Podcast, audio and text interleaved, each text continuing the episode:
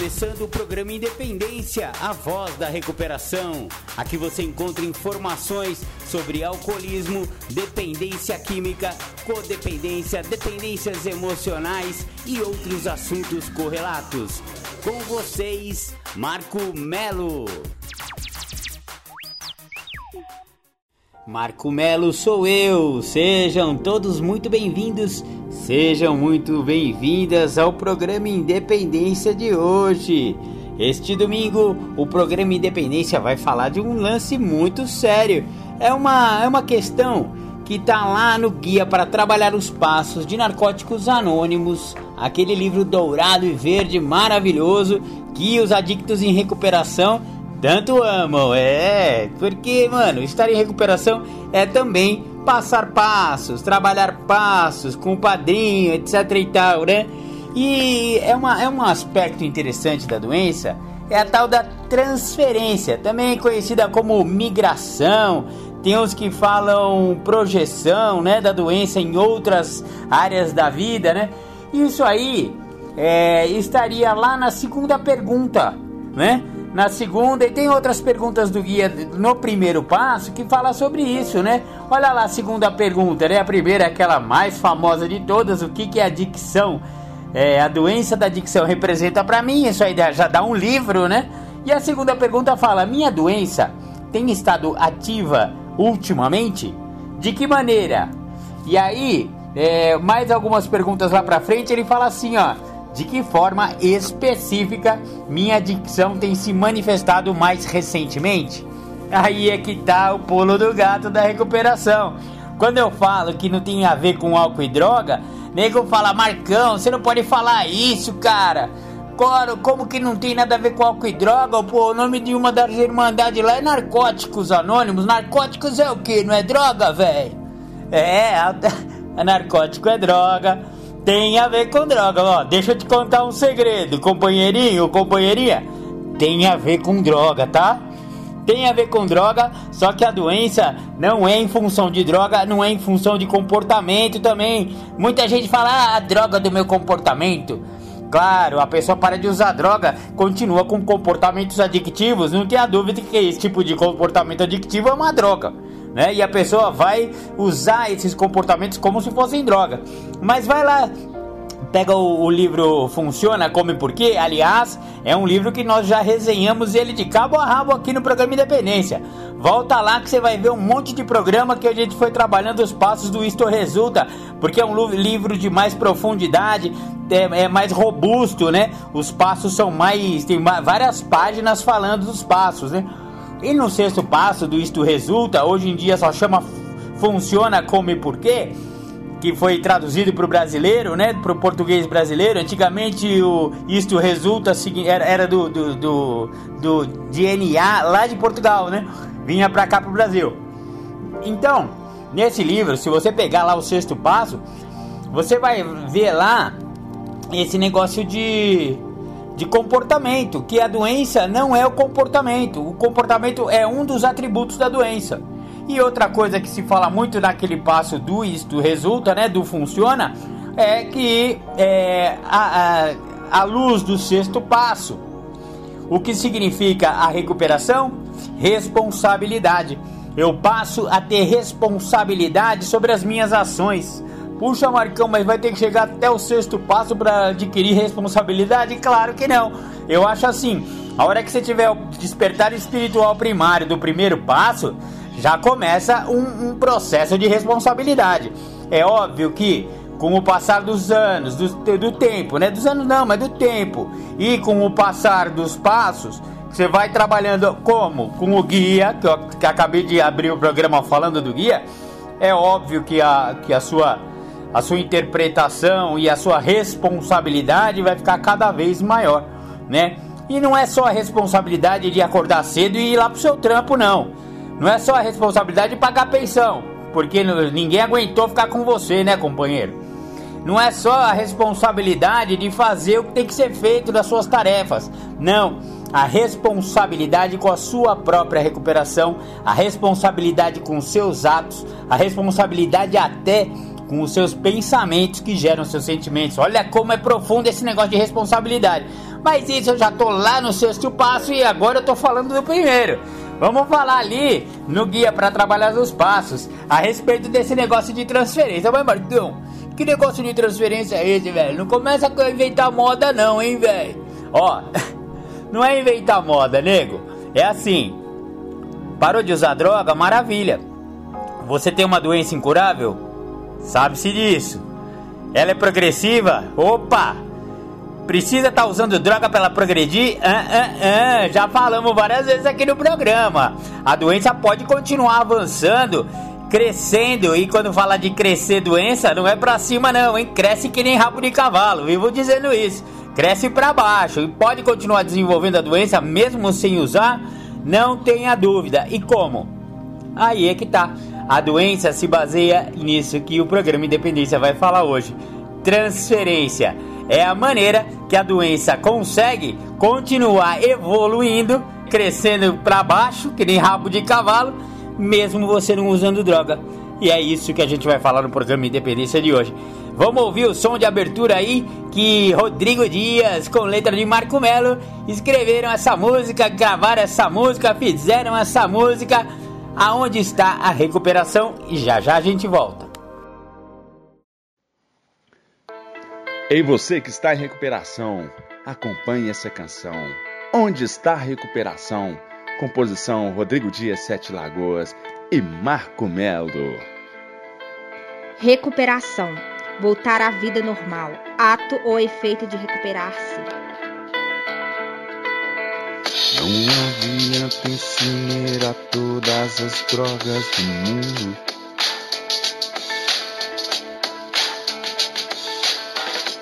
Nem quebrar todas as garrafas, nem os mares fechar.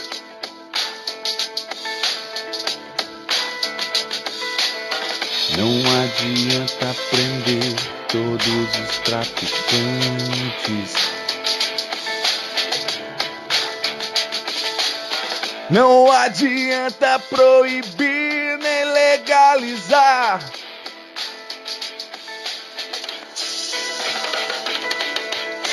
Pois a recuperação só vem de nós mesmos. Não está no remédio, não. Não está nas mãos dos médicos e nem religião. Não está na razão. Pois a recuperação só vem de nós mesmos. Não está no remédio, não. Não está nas mãos dos médicos e nem religião. Não está na razão. A recuperação está no universo interior. A recuperação está no Espírito. A recuperação está no universo interior. A recuperação está dentro do coração.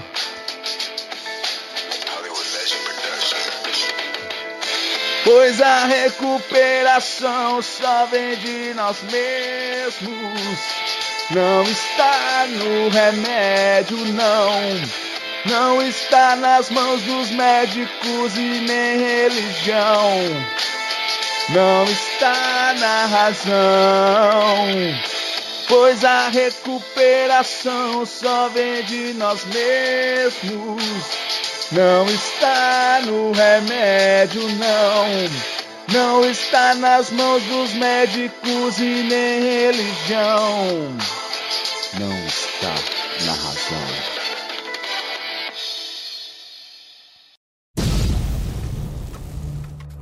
Você que ouve o programa Independência, convido a ouvir pelas plataformas de podcast. O programa Independência está no Mixcloud anchor.com barra Programa Independência.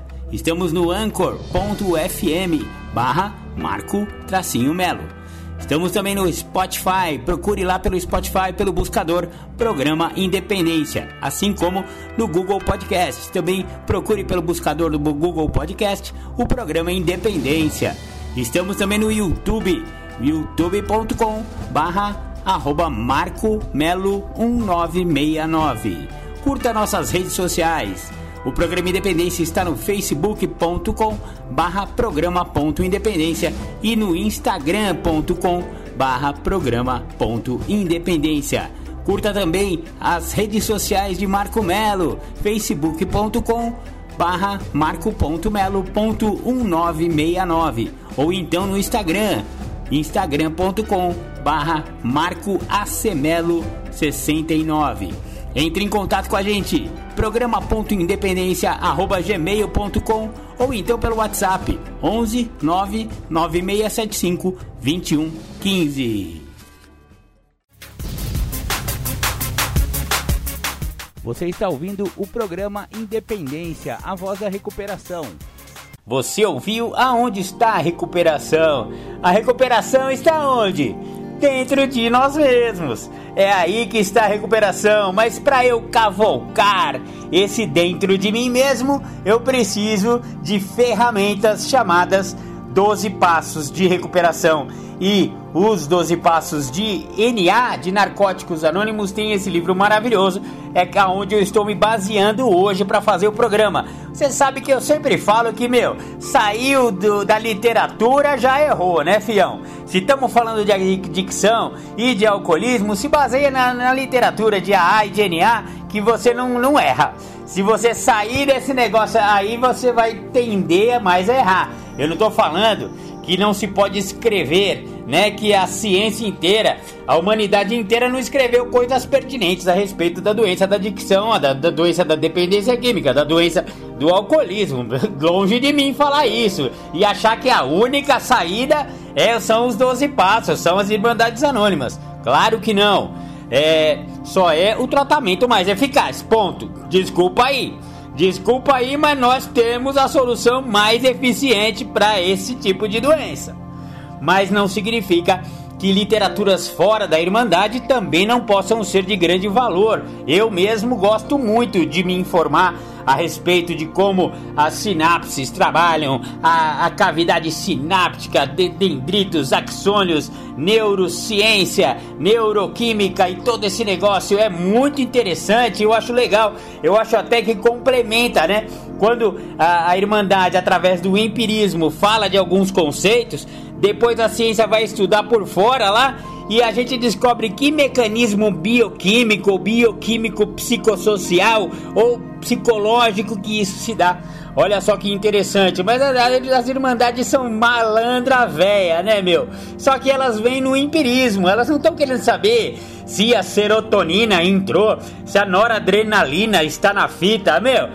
Irmandade não tá nem aí, a gente não tem microscópio lá para ficar analisando esse negócio, velho. A ANA, Naranon, Neuróticos Anon, ninguém tá querendo saber muito isso aí não. É óbvio que a gente não é tapado, pelo contrário, a gente entrou em recuperação, a gente se interessa. Eu mesmo sou um cara muito interessado em tudo que se fala, meu. Eu vejo ali uma tirinha de jornal falando de dependência química, ou até na tira policial, nego foi parado lá, preso por causa de droga, ou apreensão de não sei o que, ou o cara bateu na esposa porque tava bêbado, o cara teve um acidente de. Ó. Tudo isso me interessa muito porque é o nosso universo, o universo da dependência química, as trapalhadas que a gente faz e também as soluções que a ciência está encontrando para corroborar com o que Alcoólicos Anônimos e Narcóticos Anônimos falam aí há 70, 80, quase 90 anos, né?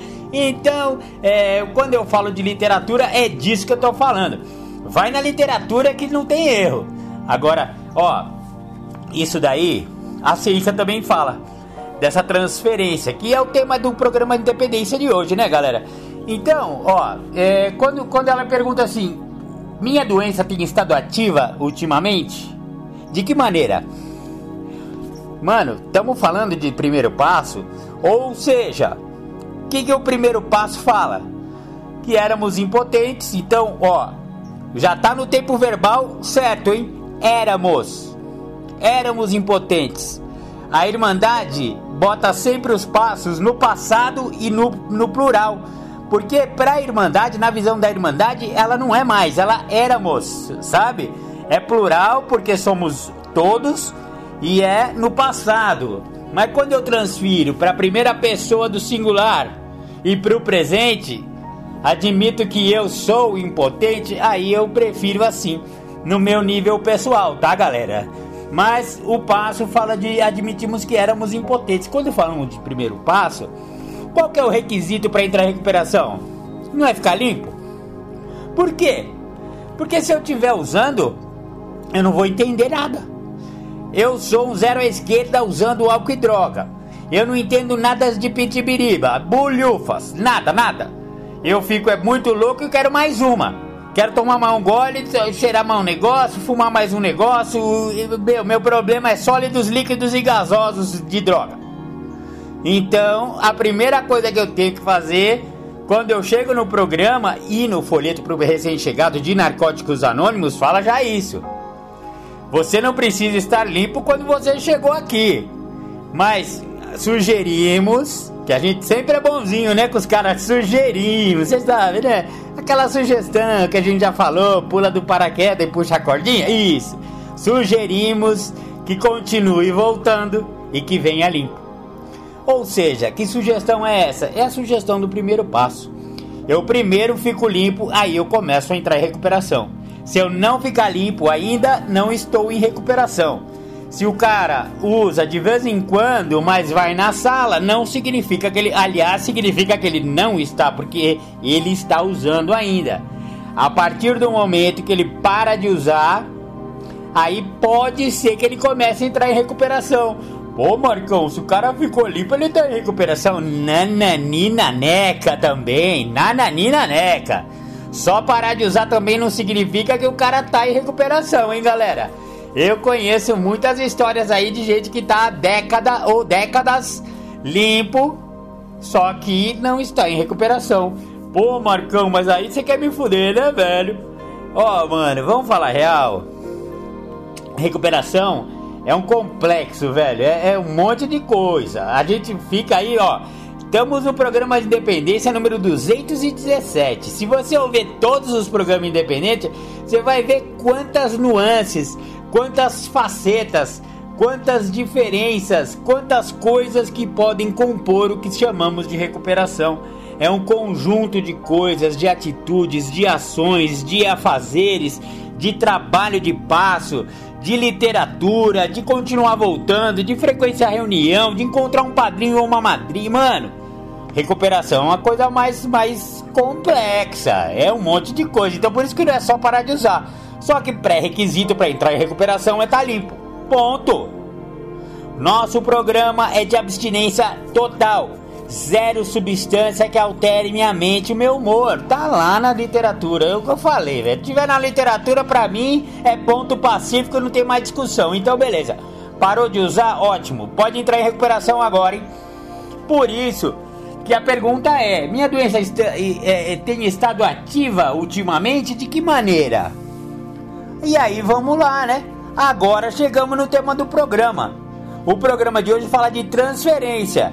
Bom, se eu estou partindo do princípio que eu já fiz o primeiro passo, que eu estou fazendo o primeiro passo, 100% dele, ou seja, admiti minha importância, aceitei minha, eh, minha, minha doença e me rendi ao programa.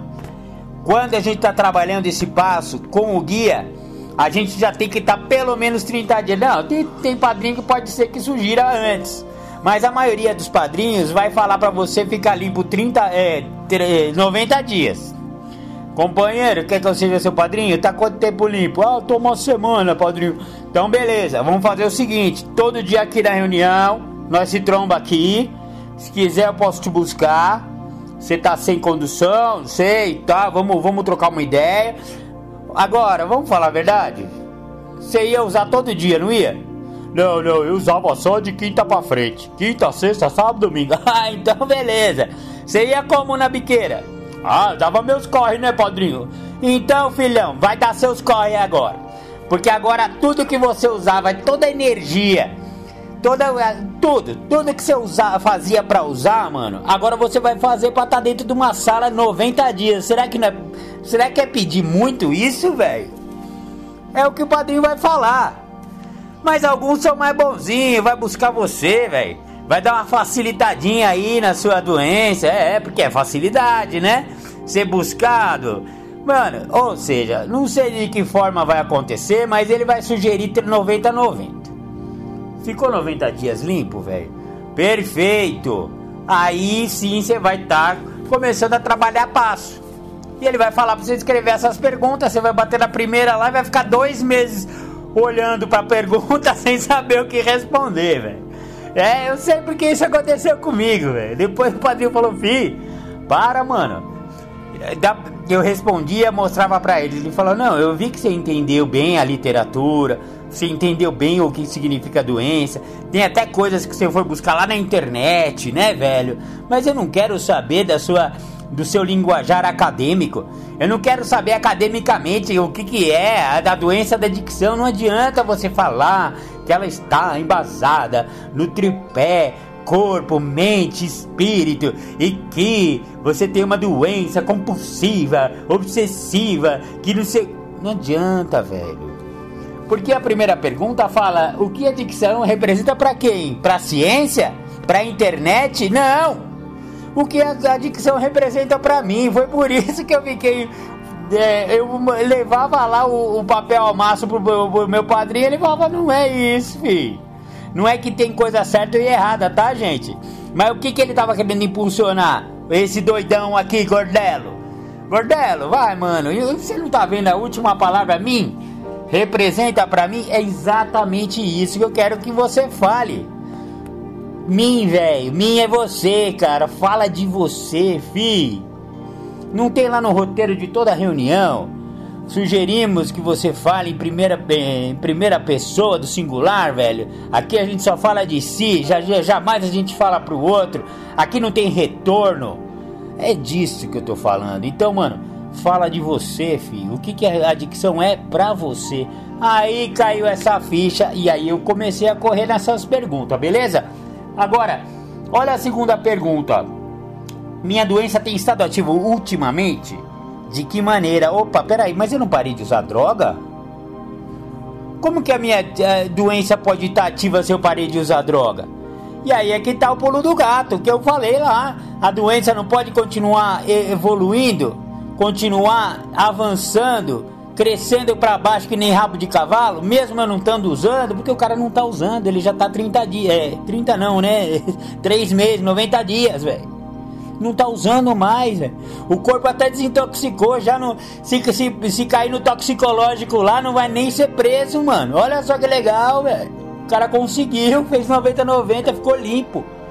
Pré-requisito do programa, ficar limpo, tá limpo, ótimo. Agora, aonde que a doença foi parar? Por que, que ela continua ativa? Quais são as ações, comportamentos, pensamentos e sentimentos que a sua doença obsessiva e compulsiva, conforme você estudou lá na internet, aonde ela continua funcionando em você. E aí é que tá. Para cada um é de um jeito? É. Vai ouvir lá o programa, por gentileza, da cebola. Ali eu botei mais ou menos para onde migra a doença. Quais são as camadas que vão batendo, em que ordem? Isso aí acontece com a maioria dos adictos. E aqui eu também não vou falar que é genérico, porque não é, cada um vai ser para um lado. Agora, normalmente, até vai, vai dar uma olhada na figurinha né, da, no ícone, no, no, no, avatar, sei lá como é que chama esse negócio, do programa de hoje. O que, que eu coloquei lá? Eu coloquei uma mina puxando ferro. Opa! Isso aí já é uma dica para onde a doença pode ser transferida academia, exercício físico. A segunda é um fortão lá com um prato de cornflakes, sei lá o que, que é aquele prato lá. Comida. Segunda coisa que, é, que muitos adictos podem transmigrar a doença. A terceira lá tem dois pezinhos roscados assim, ó, nos lençol, já reparou lá? É, sexo a dois. E um pouquinho lá pra cima tá o quê? tá uma menina com a mãozinha pra dentro da, da, da, da bermudinha lá, meio abertinha, meio sensuales. A, a, a, fotografia tá meio sensuales, um pedacinho de uma calcinha ali. Masturbação, que é uma outra manifestação do sexo, tá? Então, a, a maioria dos adictos vão para esse lado. Faltou ainda um outro aí que é muito comum que os caras vão, hein? Trabalho. Ficou limpo, ou voltou ao trabalho antigo, ou foi promovido, porque agora o cara tá limpo, né, velho? Tudo deslancha na vida pessoal, o serviço, meu, melhorou, todo mundo tá orgulhoso desse cara, produtivo, acorda cedo, não chega atrasado, nossa! E aí o cara, mano, naquela gana também de, meu, puta, eu gastei tanto dinheiro com droga, eu tô tão falido, eu tô tão ferrado, meu nome no SPC, Serasa e os Kimbal. Agora eu vou trabalhar aqui numa máquina que eu preciso limpar meu nome, eu preciso comprar uma motinha, eu tô andando a pé. Ah, e aí a desculpa do cara pra ir no grupo, né, padrinho? Mentira, mentira, quer comprar porque o ego dele é enorme. E aí ele vai focar em coisas que não são tão importantes assim sabe? Ah, não, mas não é importante ter um carrinho, ter uma motinho para se transportar? É, é importante, não tenha dúvida, mas mais importante é você estar na sala, né? E aí o cara começa a trabalhar 12, 14 horas por dia, vai estar tá onde na sala? Como é que vai estar tá pra sala? E aí você conversa com a mãe do cara, pô, rapaz, tá uma beleza, tá trabalhando pra caramba, arrumou uma namorada, ou voltou com a namorada que ele acabou com a vida dela, mas eles estão super bem. É mesmo, senhora? E, e engraçado, eu não tô vendo ele na sala. Não, não. Ele tá super bem, tá corado, tá gordinho, tá uma belezinha de menino. Ah, que belezinha, só que na sala não tá indo. Cadê a recuperação? Isso que é importante a motinha, a namorada, o Malboro vermelho, isqueiro bico original, isso aí pra mim é mais é kit recaída, velho. Ele tá em rota de colisão. Se ele não tiver trabalhando com padrinho seriamente e com frequência reunião, mesmo assim, velho, com muito afinco, é, não tá na hora. E aí também é uma maneira da do, doença se transferir transfere para trabalho, transfere para sexo, transfere para masturbação, transfere para comida e transfere para malhação.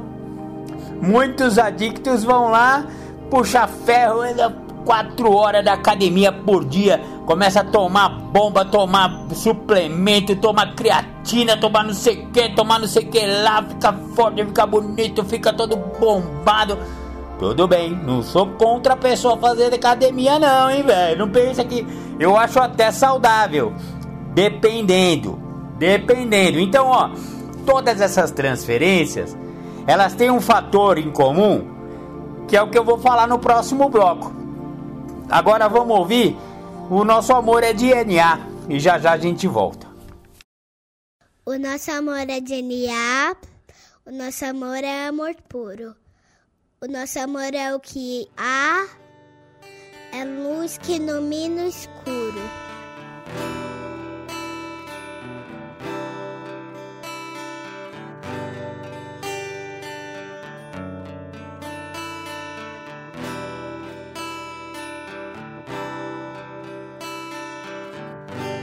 Acreditamos num Deus que promove um processo de luz onde acontecem os resgates das vidas. Um Deus que mora em narcóticos anônimos, dentro das salas e dentro dos corações dos adictos em recuperação, para que nenhum adicto morra sem antes conhecer os caminhos de NA. Esse Deus ele tem mensageiros que levam essa mensagem de uma maneira amorosa, porque esse Deus, o nosso Deus, o Deus de NA, é só amor. O nosso amor. O nosso amor é DNA. O nosso amor é amor puro. O nosso amor é o que há. É luz que ilumina o escuro. O nosso amor veio dos guetos, viadutos, bares e favelas. O nosso amor é azul e branco, dos becos. O nosso amor é do Deus da aquarela. O nosso amor é de louco, é de valente. É de música cantada por vozes de beleza. é de Armando Murilo, é da gente. O nosso amor é de proceder com certeza. O nosso amor tem rebolo, tantã e tamborim. O nosso amor tem batuque de coração. É, o nosso amor não tem fim. O nosso amor tem ganzá, pandeiro e muita emoção. O nosso amor é de alma sofrida. O nosso amor é do primeiro mentor. É de criatura não esquecida. É amor de sangue, de luta e de calor. O nosso amor não tem nome. É de Ronaldo, Rodrigo ou Roseli. Nosso amor já passou fome. É amor que não se vê por aqui. O nosso amor é de resgate e ajuda. É amor de mil amores. Amor que tudo muda. Virtudes no lugar das dores. É amor de bicho solto e cicatriz. Amor que se conversa com o olhar. É lágrima seca de mãe feliz. É consciência e capacidade de amar. É amor que dança na pauta. Amor que sonha acordado. É de cada um que faz falta. Amor de prazer, caridade e pecado. É prece do silêncio no peito. É pintura na cara do louco. Amor decente de respeito. É, nosso amor não é pouco. É amor só por hoje. Amor guerreiro. É briga boa para bom brigador. Uma dádiva do amor primeiro. É experiência de vida, é amor. O nosso amor é brilho não esquecido. O nosso amor nasceu sem partida. O nosso amor é amor querido. É amor de DNA. Amor de vida.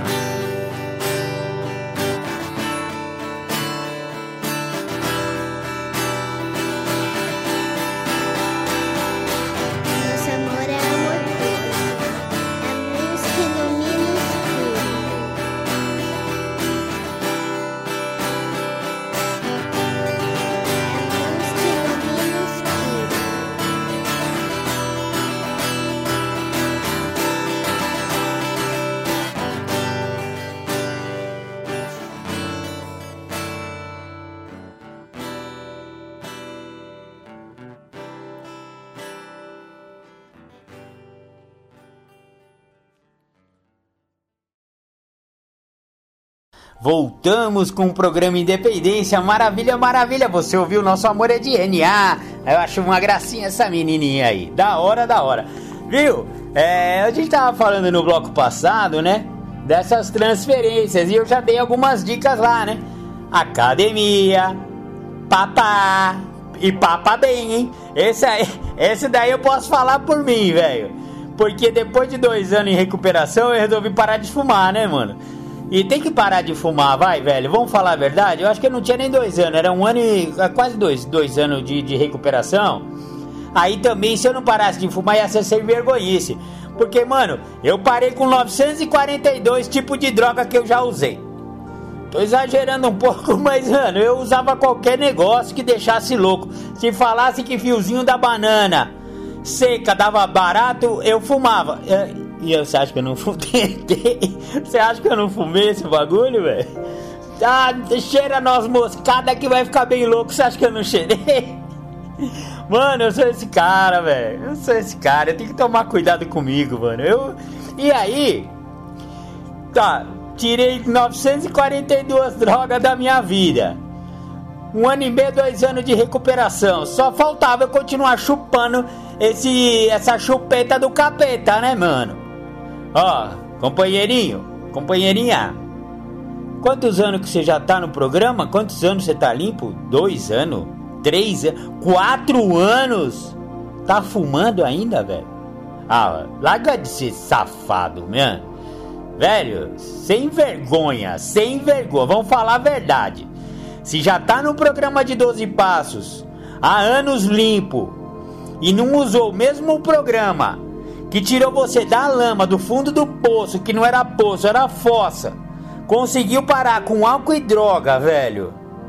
E ainda tá fumando? Ô, oh, mas Marcão, NA não opina a respeito de tabaco.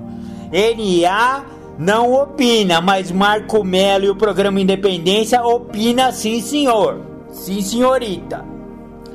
Tá há anos limpo e ainda tá fumando cigarro, velho? Larga de ser sem vergonha, velho. Pega o mesmo programa que fez você parar de usar e aplica pro tabaco. É simples, mano. É só ter o quê? Mente aberta, boa vontade de fazer 90-90 de novo, velho. Ó, particularmente, foi mais difícil para mim parar de fumar tabaco do que parar de usar droga e beber. Foi mais difícil, confesso. Eu tenho que falar real aqui. Você tá fumando, companheirinho, tá com o cu na mão, né? Então você tá no mesmo barco que eu já estive, velho. Não é fácil encarar essa empreitada, mas eu que fumava de 30 a 40 cigarros por dia, não tô nem falando do, na época do uso, porque tinha dia lá que eu tô, fumava um pacote durante uma noite. Um pacote de cigarro. Porque tinha que fazer cinza, né, mano? Também tinha essa. Mas, fi, a real é, eu fumava pra caramba. E aí, quando eu tava limpo, eu já tava fumando 30. Um maço e meio, velho. Um maço e meio por dia. Clássico, clássico. Isso aí é um número clássico meu. Ou seja, fumante de verdade. Não é fumante de, de brincadeirinha, não. Fumante de verdade. Um cara que nem eu conseguiu parar como? 12 passos, filhão. Então, você tá anos no programa e não parou de fumar, ó. Entre em contato aqui comigo, eu vou te dar uma, uma, uma formulete. Aliás, ó, eu vou passar em primeira mão para você que tá fumando ainda, já tem anos limpo. E já tá no programa de 12 passos. E é sem vergonha, ó. Já vou taxando logo. Ô, Marcão, você é julgador pra caralho, hein, velho? Não é ser julgador. Até sou mesmo, velho. Mas, mano, é que eu acho um absurdo, mano. Eu acho um absurdo porque você tem a ferramenta, tá com a faca e o queijo na mão e não usa. Aí é foda, né, mano? Vamos, vamos usar o que você tem, vamos usar essa ferramenta maravilhosa, velho. Esse, essa, essa ferramenta de 12 passos, ela serve para muita coisa, mano. Principalmente dependência. Dependência química, você acha que o, a nicotina é o que? Ela só não dá esse mesmo barato. O problema da nicotina é que ela é uma droga ao inverso.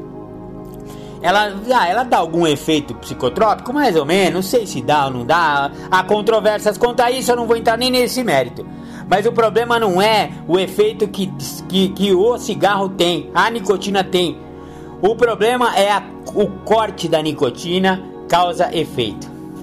Por isso que quando eu falei, se você tá mais de um ano já no programa e limpo, aí por isso que eu falei, menos de um ano limpo, eu falo pros meus afilhados, não para de fumar agora não. Tem muito afilhado que já chega no programa, fica maravilhado, falando, nossa, então vamos usar esse programa para parar de fumar, padrinho. Não, não, peraí, peraí. Você usava o quê? Cocaína, maconha e, e bebida pra caramba. Então, fi, vamos cortar cocaína, maconha e bebida pra caramba? Vamos ficar um ano limpo? Porque se você tirar o tabaco agora, mano, você vai ficar numa angústia e por isso que eu tô falando. O problema do tabaco é ao inverso da droga. A droga tem um efeito na, na hora. O tabaco, o efeito dela é quando tira. Por que você fuma? Pra diminuir a ansiedade e os horrores que a, a nossa mente cria quando tá sem o tabaco. Cai a taxa de tabaco do sangue, de, de nicotina do sangue, você fica maluco. Por isso que eu falo pros meus afilhados e minha afilhada, não, agora não Tá um ano só, é, até um ano limpo, não vão mexer com tabaco, porque você vai tirar o tabaco, você vai ficar numa ansiedade do cão e é capaz até de você recair por causa da falta do tabaco. Então, continua fumando sua, sua chupetinha do capeta, continua aí. Eu continuei também quando eu, eu cheguei, eu fiquei quase dois anos ainda fumando, mas chegou uma hora, meu padrinho mesmo falou, porque meu padrinho fez o que eu fiz. Ele também parou de fumar com os 12 passos. Eu li alguns livros. Tem um dos Flávio, Flávio Gicovati, um, eu gosto muito dele, gostava, né? Eu gosto dele, mas ele já faleceu. É, Flávio Gicovati, é, tabaco, cigarro, um adeus possível, ou tabaco, um adeus possível, ou cigarro, um adeus possível, um desses dois títulos, não lembro agora.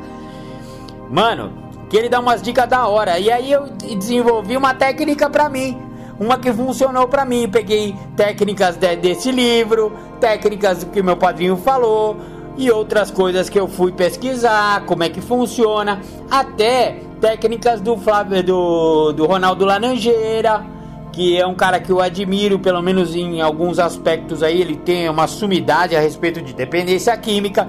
Enfim, eu criei um método que funcionasse para mim. E qual que é esse método? Já vou dar de primeira mão para você. Depois a gente volta para as transferências, porque essa parte do tabaco eu acho importante, velho. Você primeiro diminui a quantidade de cigarros que você fuma por dia. Eu fumava 30 por dia. De cara eu já falei, não, 30 é demais, né? 20 por dia. Já cortei 10 cigarros de logo que eu falei que eu ia parar de fumar. E fiquei uns 3 meses fumando só 20. Só 20, mano, é um maço, né? Aí eu falei, beleza. Eu durmo 8 horas por dia, portanto eu fico acordado 16. Opa, de 20 para 16 tá fácil. Eu fumo só nas horas cheias. Acordei 7 horas, fumo das 7, das 8, das 9, das 10, das 11, meio-dia, 1 hora. Isso. 10 horas, 11 horas eu ia dormir, acabou, fumar o último cigarro. Quando você vai ver, 16 cigarros, porque você ficou 16 horas acordado. Bem simples, hein? Fiquei mais um mês assim. Falei, agora tá na hora de cortar para 8 cigarros por dia. O que, que eu fiz? Em vez de eu fumar a cada hora, a cada duas horas. Acordava às 7 horas, fumava das 7, pulava às 8, fumava às 9. Pulava às 10, fumava às 11. Pulava ao meio-dia, fumava uma. E assim por diante, 8 cigarros por dia. Como eu sou sem vergonha, eu fumava dois de manhã, que eu tava numa fissura do caramba, e dois à noite para encarar minha noite sem cigarro. Fechou? Beleza, 10 cigarros por dia. Pô, pra quem fumava 30, já cortei dois terços. Fiquei mais uns 3 meses fumando esses, esses 8 a 10 cigarros. 10 cigarros, vamos ser sério e honesto, né? Eu tô no programa de honestidade. 10 cigarros dia. 3 meses. Só que aí, quando eu fui pra 10 cigarros dia, já, aí é uma técnica que eu li lá no Flávio Gilcovati.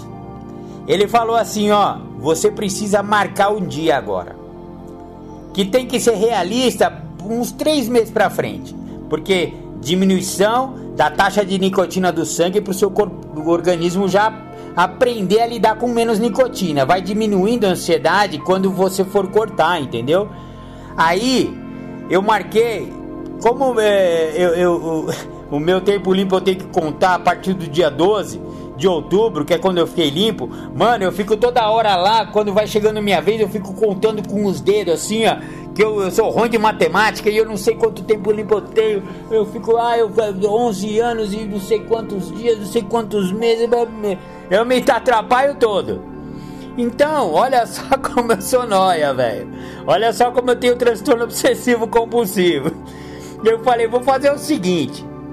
Daqui a três meses vai ser dezembro. Então eu vou marcar para parar de fumar exatamente no dia 1 de dezembro. Sabe por quê, velho? Porque ó, agora eu vou. Eu, hoje ainda é quinta-feira. Hoje é dia 25. Não, 26. Hoje é dia 26 de outubro. Aqui é a hora que eu tô gravando o programa. Olha como é fácil eu lembrar do meu tempo limpo de cigarro. Eu, eu, eu parei de fumar em 2013, tá?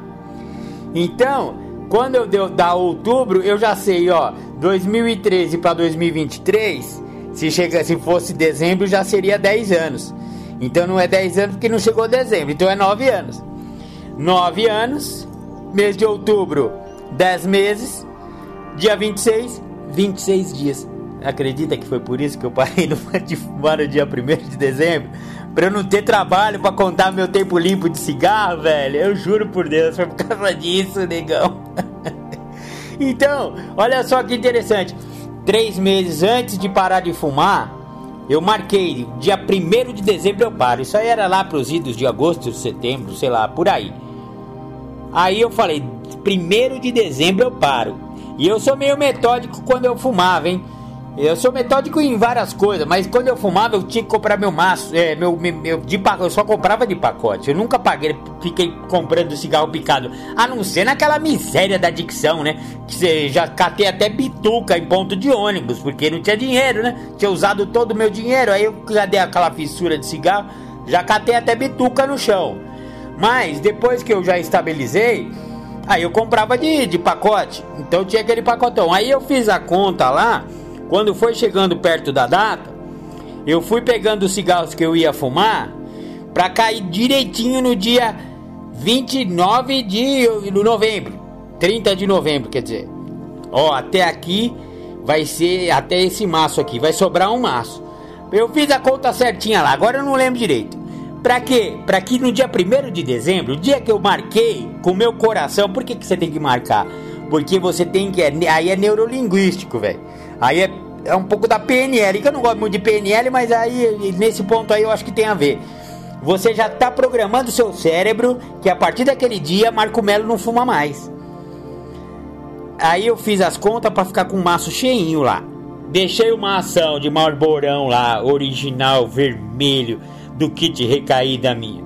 Tava lá, deixei em cima da geladeira olhando para mim, assim, ó, todo santo dia.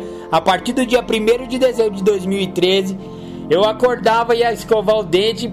A minha cozinha já ficava no caminho do, do, do, do banheiro ali, né?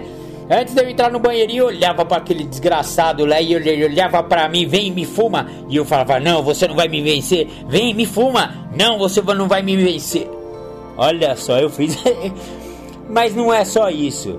Fora o incentivo de eu ficar brigando com esse filho da mãe, isso aí também era assim. Caso eu não consiga, eu tenho um maço lá para baixar minha ansiedade. Porque eu já saí no meio da madrugada para comprar cigarro aí, 3 horas da manhã, atravessando cidade aí para comprar cigarro, porque acabou. Eu sou esse cara, mano. Então ali era uma garantia de que se eu não desse conta, eu teria um maço cheinho lá. E por outro lado também era aquela briga minha. Eu olhava para esse cara ali, você não vai me vencer, velhão.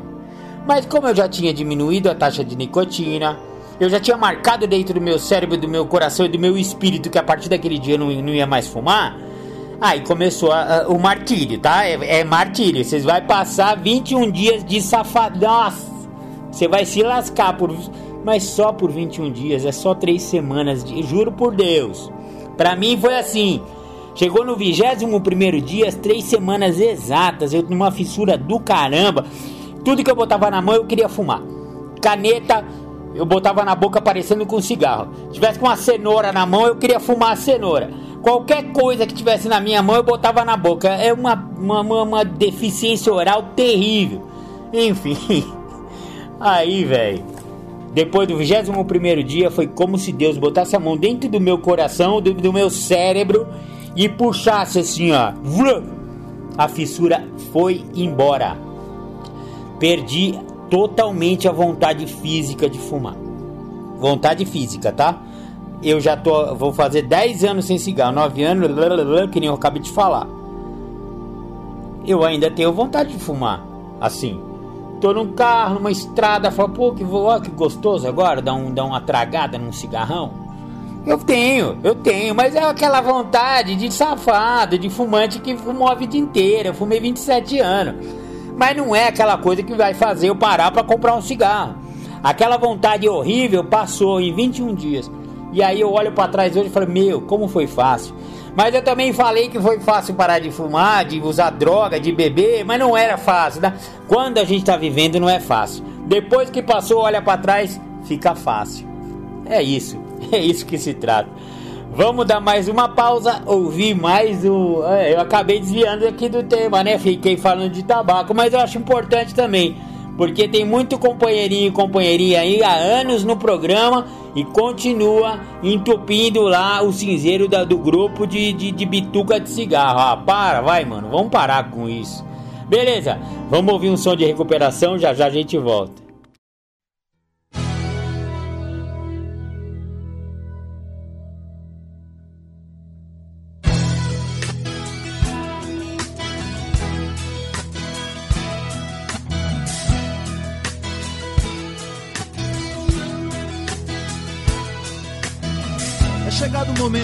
Falar de um dos motivos pelo qual continuo voltando. De um dos motivos pelo qual continuo tentando. Não é só de parar de usar que eu tô falando. Porque hoje eu já voltei a viver e quero mais. Das trevas para a exposição da luz.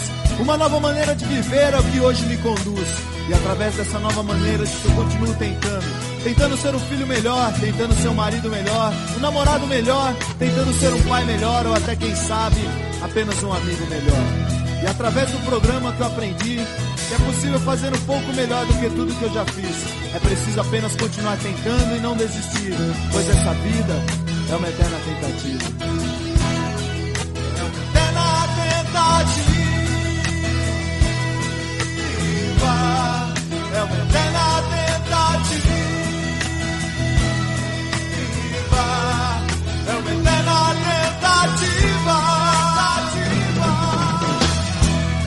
tentativa. autorais daqueles que continuam tentando depois de muitos anos.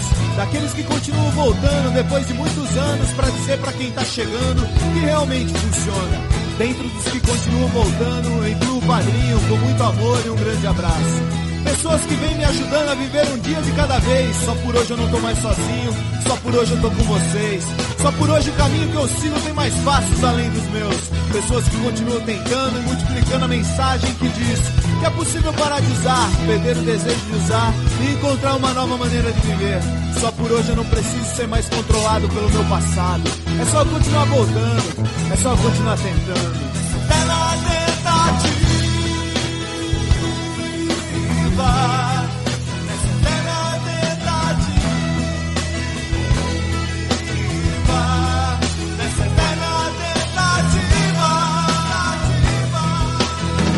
Só por hoje eu me sinto parte de algo, algo muito maior, mágico, grandioso.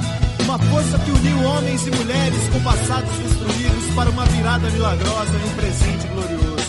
Só por hoje eu faço parte de uma irmandade que salva vidas, que transforma histórias, que leva mensagem, que a mensagem multiplica. Só por hoje eu encontrei pessoas iguais a mim, pessoas que viveram o que eu vivi e pela força da mensagem deles eu não morri. Só por hoje eu faço parte de algo simples, mas grandioso. Criado por um poder superior, cheio de amor e bondoso. E através das palavras dos irmãos eu encontrei os meus sinônimos. Hoje eu faço parte da tribo de narcóticos anônimos.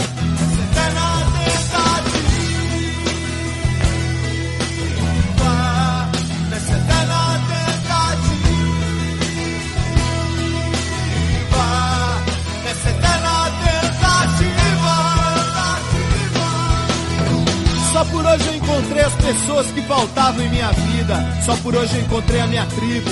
O meu povo, como diria o velhinho.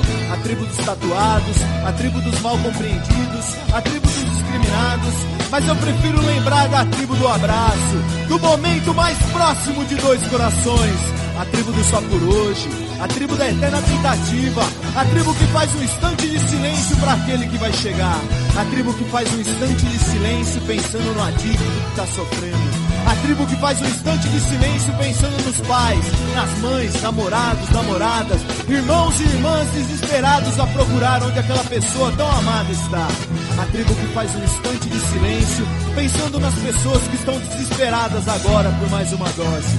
A tribo que faz um instante de silêncio que chega onde ninguém consegue chegar. Um instante de silêncio que chega embaixo das pontes, no meio do mato, nas mansões, nas casas ou no bar. Um instante de silêncio que chega onde ninguém pode chegar. Que chega no coração do adicto em qualquer lugar. Um instante de silêncio para que eles não morram sem tentar. Um instante de silêncio para que eles não morram sem conhecer os caminhos. DNA.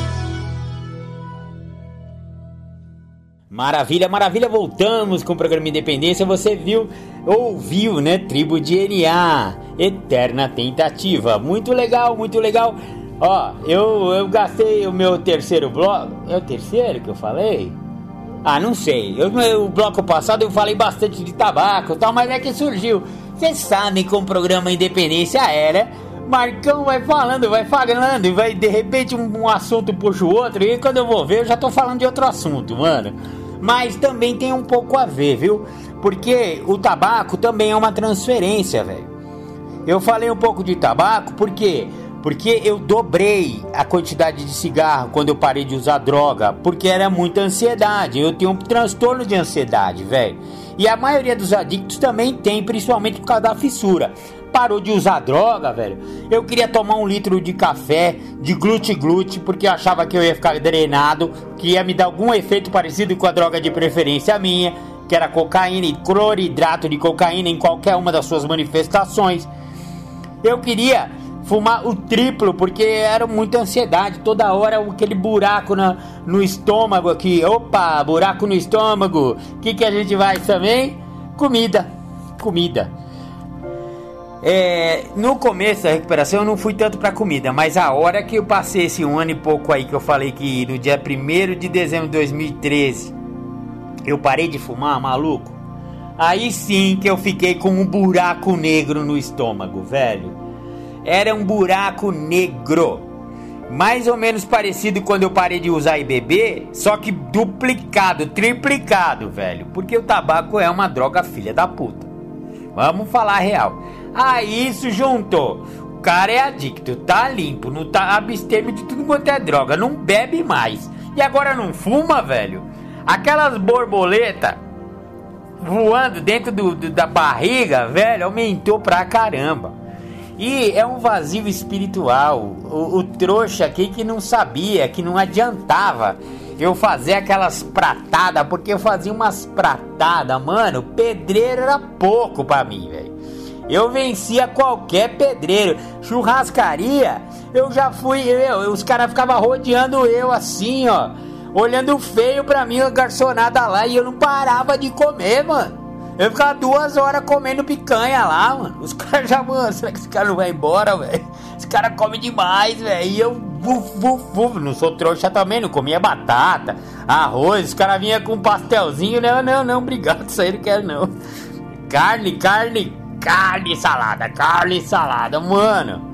Eu dava prejuízo, eu comi. Por quê? Porque esse vazio, velho. Porque eu não terminei de ler essa danada dessa literatura que falava que a hora que você faz o primeiro passo, quando você vai para o segundo, esse vazio existencial, esse vazio espiritual só pode ser preenchido com uma coisa: espiritualidade. Mas eu não queria nem saber. Eu sei que dava um alívio imediato e o que, que o adicto gosta? Ele gosta de prazer imediato. Não tenha dúvida que ir numa churrascaria e comer picanha pra caramba dá um alívio imediato. E no rodízio de pizza e comer 26 pedaços de pizza, que era moleza para mim, dá um prazer imediato. Depois dá uma puta empanzinamento, aquela coisa de comer demais. Me lembrou até uma piada que meu tio alcoólatra contava. Porra, mano, tô mal, caralho. Comi muita banana, comi uma penca de banana. Falando com o cara, né, que trombou com ele, ele falou: pô, mano, uma penca de banana, velho? Por que você enfia o dedo na goela e vomita. Ele falou, pô, se enfiasse o dedo eu comia mais uma banana. Esse daí era eu, velho. Caralho. Essa daí foi uma das transferências. Eu acho que foi a mais séria para mim, velho. Eu transferi para comida, eu transferi para alimentação e essa é uma transferência que eu vejo muitos adictos fazerem. Alguns que são mais preocupados com shape, né, em ficar em forma e tal, acabam desenvolvendo até uma, uma comorbidade uma doença também, né, psicológica que é a bulimia. Muitos é, vão para esse lado da comida, só que acabam tendo um transtorno alimentar, ou obesidade, ou anorexia, ou o que muitos também fazem, né? Depois de comer tudo isso, vai no banheirinho lá, enfia o dedo na goela e joga tudo para fora, né? Então, são transtornos alimentares sérios, problemas psicológicos sérios que pode se desenvolver. Então, ó, a transferência para alimentação tem que ser muito bem observada, porque comida não vai suprir esse vazio existencial e eu tive que aprender isso da pior forma, comendo, ficando 30 quilos mais gordo, que foi o que eu engordei depois que eu fiquei limpo, né? Até mais, né? Se for ver, porque na dicção, velho, Maria, nem sei, eu era um, se batesse um ventinho mais forte me levava, velho de tão magro que eu tava. E depois eu fiquei. Mas era um magro, mas inchado de cachaça, né? É um magro com o pé inchado, já viu isso? Chupado, nossa, eu cão chupando manga, era eu. E aí, velho, outra transferência bem comum dos adictos alcoólicos é. Vamos lá, né? Sexualidade. Sexualidade é uma parada bem preocupante e bem complicada da adicção. É, é a segunda camada da cebola que eu falo, né, meu? Você tirou a droga, a primeira camada que bate lá, a segunda, quer dizer, né, meu? É o que? É sexualidade. E aí os caras falam, pô, Barcão, padrinho, faz favor, velho. Tô querendo arrumar uma namorada, mano. Eu não consigo ficar sem sexo. Fala, fio, sinto muito, mano. Você não vai sequestrar a menina agora, velho. Comigo, na, comigo como testemunha, não, velho. Vai ouvir o programa Independência Dois Anos Sem Relacionamento, que lá eu falo por que eu acho isso, tá? Eu nem vou ficar entrando nesse mérito de novo. Então, beleza, todo, todo adicto tem esse problema de sexualidade? Te parou com a droga, transfere para comida, não transferiu para comida, vai transferir para o sexo? Não tenha dúvida. Só que a maioria que transfere para sexo a dois estraga a vida da pessoa, estraga a própria vida e a maioria recai. É batata, é batata, mano. Eu, eu tô nesse programa há 11 anos, filhão. Eu tô vendo os caras recair, velho, direto. E quando eu vou ver, recaiu por quê? Ó, a minha namorada, ó, a minha minha parceira sacou um negocinho lá no motel e acabei usando. Ah, ela pediu pra eu dar um banho de champanhe nela. Ah, fi, banho de champanhe não vai beber? Ah, para. Bebeu não vai usar? Pode ser que não naquela noite, mas bebeu vai usar. Alguma hora a sua droga de preferência vai voltar para sua vida. Por isso que sexualidade é tão importante que você fique muito atento. Pede ajuda pro padrinho, pede ajuda para companheiros mais experientes. Eles vão falar o que eu tô falando aqui, negão. Fio, agora relacionamento não, velho. Agora não, sabe por quê? Você tem um problema psicológico tão sério, mano. Vamos, vamos analisar suas últimas seus últimos relacionamentos, cara. Vamos, vamos fazer um inventário sobre isso aí. Você mesmo vai chegar à conclusão que não deu certo, mano é, você é egocêntrico, velho. Você tem uma doença do ego. Falamos de egocentrismo semana passada. Esse aí é o cara, mano. O adicto é isso. Principalmente se ele tá chegando agora. Tá gritante ainda esse egocentrismo. Não adianta, mano. Não adianta. Agora, relacionamento não vai dar certo. Pô, padrinho, vai ser difícil. Vai ser difícil, velho. Mas não é impossível. Eu consegui, caramba. Eu sou um nossa, eu sou do maníaco sexual, eu consegui ficar sem sexo. Como você não vai conseguir? Ah, tá. Sem sexo total, eu acho que é bem difícil. Que nós não somos é, padre, né? Vai para onde? Quando a sexualidade é essa coisa conturbada, essa emoção, meu, parece um furacão sexual, vai para masturbação. E é o, o, próximo ponto que eu ia falar. Sexualidade é, sem relacionamento é menos ruim, tá? Agora, beleza. Talvez 5 contra 1 um seja que vai te salvar. Porque vamos, vamos, vamos falar a verdade. Vamos ficar sem, sem relacionamento por dois anos, tá? É, é, esse é o jeito que eu enxergo o programa. Agora não. Sublima, cara. Sublima essa, essa sua necessidade de relacionamento. Sublima pra espiritualidade, meu. Volta pra sua igreja. Encontra um centro espírita. Vai pra Umbanda. Vai pro Candomblé. Vai pra Universal. Vai pra onde você quiser, velho. Mas no relacionamento agora não. Mas. Pra suprir um pouquinho, pra dar uma baixada nessa adrenalina sexual que você tem é, tudo bem, vai ter que fazer uma masturbação aí, mas de que forma? Sabe qual é o problema do adicto, velho? Tudo pra esse cara virar droga, mano. Eu tô falando por mim. Comida é droga. É, meu, tomar suco é droga. Tomar Gatorade vira droga. Energético nem se fala. Nem vamos falar de energético, né? Nada, para com esse negócio de energético, velho. Energético é droga. Café é droga Sexo a dois é droga e agora estamos falando de masturbação, é droga. A gente transforma tudo em droga porque nossa doença é da obsessão e da compulsão. Quando fica só na obsessão já é ruim. Agora quando entra no quadro compulsivo da doença, é aquela coisa, mano. Tinha um rapazinho lá que ficou internado comigo, a gente não conseguia tirar esse cara do banheiro, velho. Eu não conseguia, eu era monitor lá na firma, lá na, é, na, na clínica na época, velho. Eu não tirava esse cara do banheiro, eu acho que ele fazia. Ele, ele se masturbava pra baixo aí, umas 30 Eu não sei aonde conseguia, tamanha poteta, velho, tá certo. Ele era mais novão que eu, mas 30 vezes por dia. Ah, gastava o pinto, mano. gastava, velho, não é possível, velho. Eu falei, meu, bota, deixa eu ver a palma da sua mão, deve tá cheia de pelo. Não é possível, brother. Então, quando eu falei que tudo vira droga pra gente, gente adicta, é isso, mano. 30 vezes por dia não, né, fi? Mas tá numa uma fissura danada, de forma que você vai acabar indo lá pra avenida, pegando uma prostituta e indo pra casa de, de, de, de zona, de, meu, de, de, de, luz vermelha, mano, não, não, casa de luz vermelha não, lá tem droga, lá tem, tem, tem estroboscópica, lá tem luz vermelha piscante, lá tem um bar cheio das bebidas que você gosta, lá tem tudo que tem puta, mano, não, não, não, esquece, e esquece de zona, fio, agora não, e depois você vai ver que também não, tá? Mas vamos falar dos primeiros dois anos de recuperação, depois a gente combina, tá bom?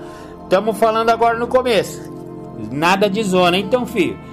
Deu essa ansiedade, essa terrível força sexual. Mano, tudo bem, faz masturbação, né? Regrada, né? Sem ser compulsiva. Baixa, né? A adrenalina do cara, da mina. Porque quando eu falo de masturbação não é só homem, não, viu? Mulher também tem desejo, tem libido. E um nível saudável de masturbação até vai, mano. Até vai, por que não? Quem sou eu? Não sou nenhum puritano. Depois que eu, hoje em dia, com a minha compreensão espiritual de toda a história, aí eu já tenho uma compreensão um pouquinho é, além. E eu não vou dividir ela agora com vocês. Se vocês quiserem saber a minha compreensão a respeito dessa sexualidade, da masturbação e a masturbação, principalmente a masculina, mas também em vários casos da feminina, vem acompanhado de pornografia. E essas cenas pornográficas, também quando olhadas no prisma da, do, do da doença da adicção, nego velho, vamos falar sério. Ela, ela, ela traz compulsões, obsessões é, e atrai coisa, sei lá. É que eu sou espírita, né, velho? Eu acho que atrai um monte de espírito doente, sexualmente doente, sabe? Você vai ficar numa égide, assim, numa vibração. Então, enfim, né, meu? Masturbação geralmente está associada a X vídeos, pornografia, etc e tal. E essas coisas também abaixam a nossa energia espiritual. Mas, como eu falei, é melhor isso do que ir pra zona, tá? Então, se for pra ver um, um, um videozinho, é o que eu falei já pra um afilhado meu que é novinho e tá com essa fissura danada, né, meu? E eu falei, moleque do caralho. Então tá, tá liberado. Você vai assistir um filminho por vez, por dia. E uma masturbadinha. Aí chega, velho. Chega. Pô, padrinho, só isso, só isso. Também não, Você quer fazer o quê? Quer fazer que nem o menino lá da, da internação lá que fazia, ficava dentro do banheiro o dia inteiro, velho? Não dá, né? Eu conheço um outro, um rapazinho lá ele fica a noite inteira dentro do banheiro trancado com o notebook lá, vai saber fazendo o quê? Com, com papinho com menina e trocando nudes. Meu, tudo isso entra numa, numa vibração ali, velho. Não faz bem pra recuperação, velho. O cara desse vai acabar recaindo. E é o que aconteceu com esse rapazinho que eu tô mencionando aí. Recaiu, óbvio, é óbvio. É qualquer coisa que eu alimento a doença, mano eu estou fadado a voltar a usar. Uma hora volta, negão. Oh, não tem jeito. Então, ó, é só para encerrar aqui o programa de hoje com, o, com esse tema transferência, né? De que forma específica minha adicção tem se manifestado mais recentemente? É tudo isso que eu falei, né? Eu acabei de ler aqui do, essa pergunta do, do, do passo 1 do guia para trabalhar os passos. De que forma alimentação, sexualidade, seja ela fissura pela namorada, fissura, fica tazanando a esposa para fazer sexo toda hora, né, meu? A esposa já não aguenta mais, já tá toda assada. é, alimentação, masturbação, e masturbação às vezes vem acompanhada de imagens pornográficas, vídeos pornográficos. A, a, meu, e eu tenho uma pinceladinha bem básica aí no começo do programa, mas muitos também vão para trabalho, viram workaholic. Workaholic é um termo americano para pessoas dependentes de trabalho, work. Então, é, olha só como a nossa doença é complicada. Ela pode transferir para qualquer outro campo da nossa vida. Tem, e olha, e eu, já vi pessoas com compulsões muito mais loucas assim, ó, sabe? Eu tô falando das mais comuns, né? Trabalho, sexualidade, alimentação, é, academia. Ah, é. Vamos terminar com academia, né, velho? O cara acaba, mano, tem um conhecido meu, tinha, né? Porque ele faleceu. Olha só como é sério esse negócio de transferência para academia. O cara começou, parou de usar droga, full 90 dias, 90 reuniões, só que sem apadrinhamento, né? É autoapadrinhamento no caso dele. Foi fazendo do jeito dele. E eu, e eu observando o rapaz, né? Eu falei, companheiro, vai devagar com isso aí, mano tomando bomba, tomando anabolizante, tomando não sei o que, tomando um monte de complemento, sei lá que porra lá, que, aquele monte de coisa que os caras podem tomar hoje, que achava que no meu, o cara tava gigante, velho. Parecia o Hulk e achava que não tava forte o suficiente. Eu falava, mano, você parece o Hulk, velho. Não, não, Marcão, ó, esse bíceps aqui pode crescer, velho. Pá, pá, pá. Seis horas de academia por dia, mano. Tá certo. Ele acabou fazendo uma faculdade de educação física, começou a trabalhar no meio. Então, eh, academia, trabalho e adicção, tudo se misturou no mesmo balaio de gato nesse cara. E, velho, sabe o que aconteceu? Esses bagulho que ele tomava deu um piripaque no, no, no, no, sei lá onde que. Mano, o cara morreu. Conclusão, ponto final, acabou, perdeu o Playboy não estava usando droga e morreu por causa de, dessa transferência que ele foi pra academia, velho. Então, pô, Marcão, mas academia é saudável. É saudável, mas desde que a gente não use academia como a gente usava pedra. Se você usar academia que nem você cheirava cocaína, velho, vai te fazer mal, você vai morrer também, velho. A mesma coisa vale para o trabalho, para comida, para sexo, para pornografia, para punheta, para siririca, tudo. tudo, mano. Ou seja, conclusão, né? Eu não gosto de, de ficar só apontando as dificuldades, os defeitos, a, a, né, meu? E não falar qual é a, a solução para tudo isso, velho. A solução chama-se moderação. A gente tem que aprender a entrar em recuperação de verdade. Trabalhar esse passo que eu tô falando é o começo de tudo isso falar sobre isso, pegar aqui a hora que você lê essa pergunta, de que forma específica minha adicção tem se manifestado mais recentemente, você está trabalhando esse passo e você vai ser sincero e você vai estar tá com vontade realmente de mudança e você vai botar no papel lá exatamente aonde você está sentindo que é, mano, o cara tá batendo 3, 4 por dia, velho. Ele vai botar isso aí. E ele vai chegar pro padrinho, e a hora que eles, eles forem passar esse passo, o padrinho, ô companheiro, eu sei, eu já passei por isso também, velho. Mas vamos tentar diminuir esse índice aí, porque eu tô vendo que tá transferindo tudo para essa parte sexual aí, nego, velho. E isso aí pode ser que seja prejudicial. E aí a pessoa vai e aceita a sugestão do padrinho. E eles trabalham junto. Ó, oh, padrinho, tá difícil, tal, não sei o quê. Enfim, né, velho? Pedido de ajuda trabalhar passo, ouvir o retorno e a, aceitar o retorno e fazer diferente. Recuperação é fazer diferente. Então, se não está dando certo, ou então eu não consigo saber se o que eu estou fazendo é certo ou errado, velho. Eu sou totalmente maluco, mas o padrinho sabe, velho. Ele vê de fora e ele fala: Ó, oh, Marcão, isso aí que você tá fazendo, ó, esse comportamento seu aí, velho, tá te levando pra um, um buraco. Você não precisa usar droga para se lascar, velho. Olha aí, você se lascando por causa disso aí, mano. Você não vai mudar isso aí? Vamos fazer um protocolo de mudança nisso aí, negão. Isso aí não tá legal, ó. Você não tá, você não tá conseguindo enxergar porque você tá dentro do atoleiro, mas eu tô aqui fora, tô vendo você entumecido na massa aí, você tá na, na areia movediça de si mesmo, você não tá vendo, velho. É isso. A solução é apadrinhamento, trabalhar passo e ser moderado. E também falar real, né? Porque se eu pegar o papel e não contar para onde, de que forma específica a minha adicção tá, tá se manifestando, o padrinho não vai saber. Se ele não souber, ele não vai poder te ajudar. Então eu tenho que ser sincero, eu tenho que ser obediente. Opa, obediência também foi um programa Independência aqui pro passado recente. Vai ouvir o programa Independência e Obediência. Mano, é isso, velho. É simplicidade, é desejo de mudança, é moderação, é oração da serenidade. O que, que eu posso modificar? Eu mesmo. O que, que eu não posso modificar? Não posso modificar você. Não posso modificar minha mãe, meu pai, meus filhos, minha esposa, meu patrão.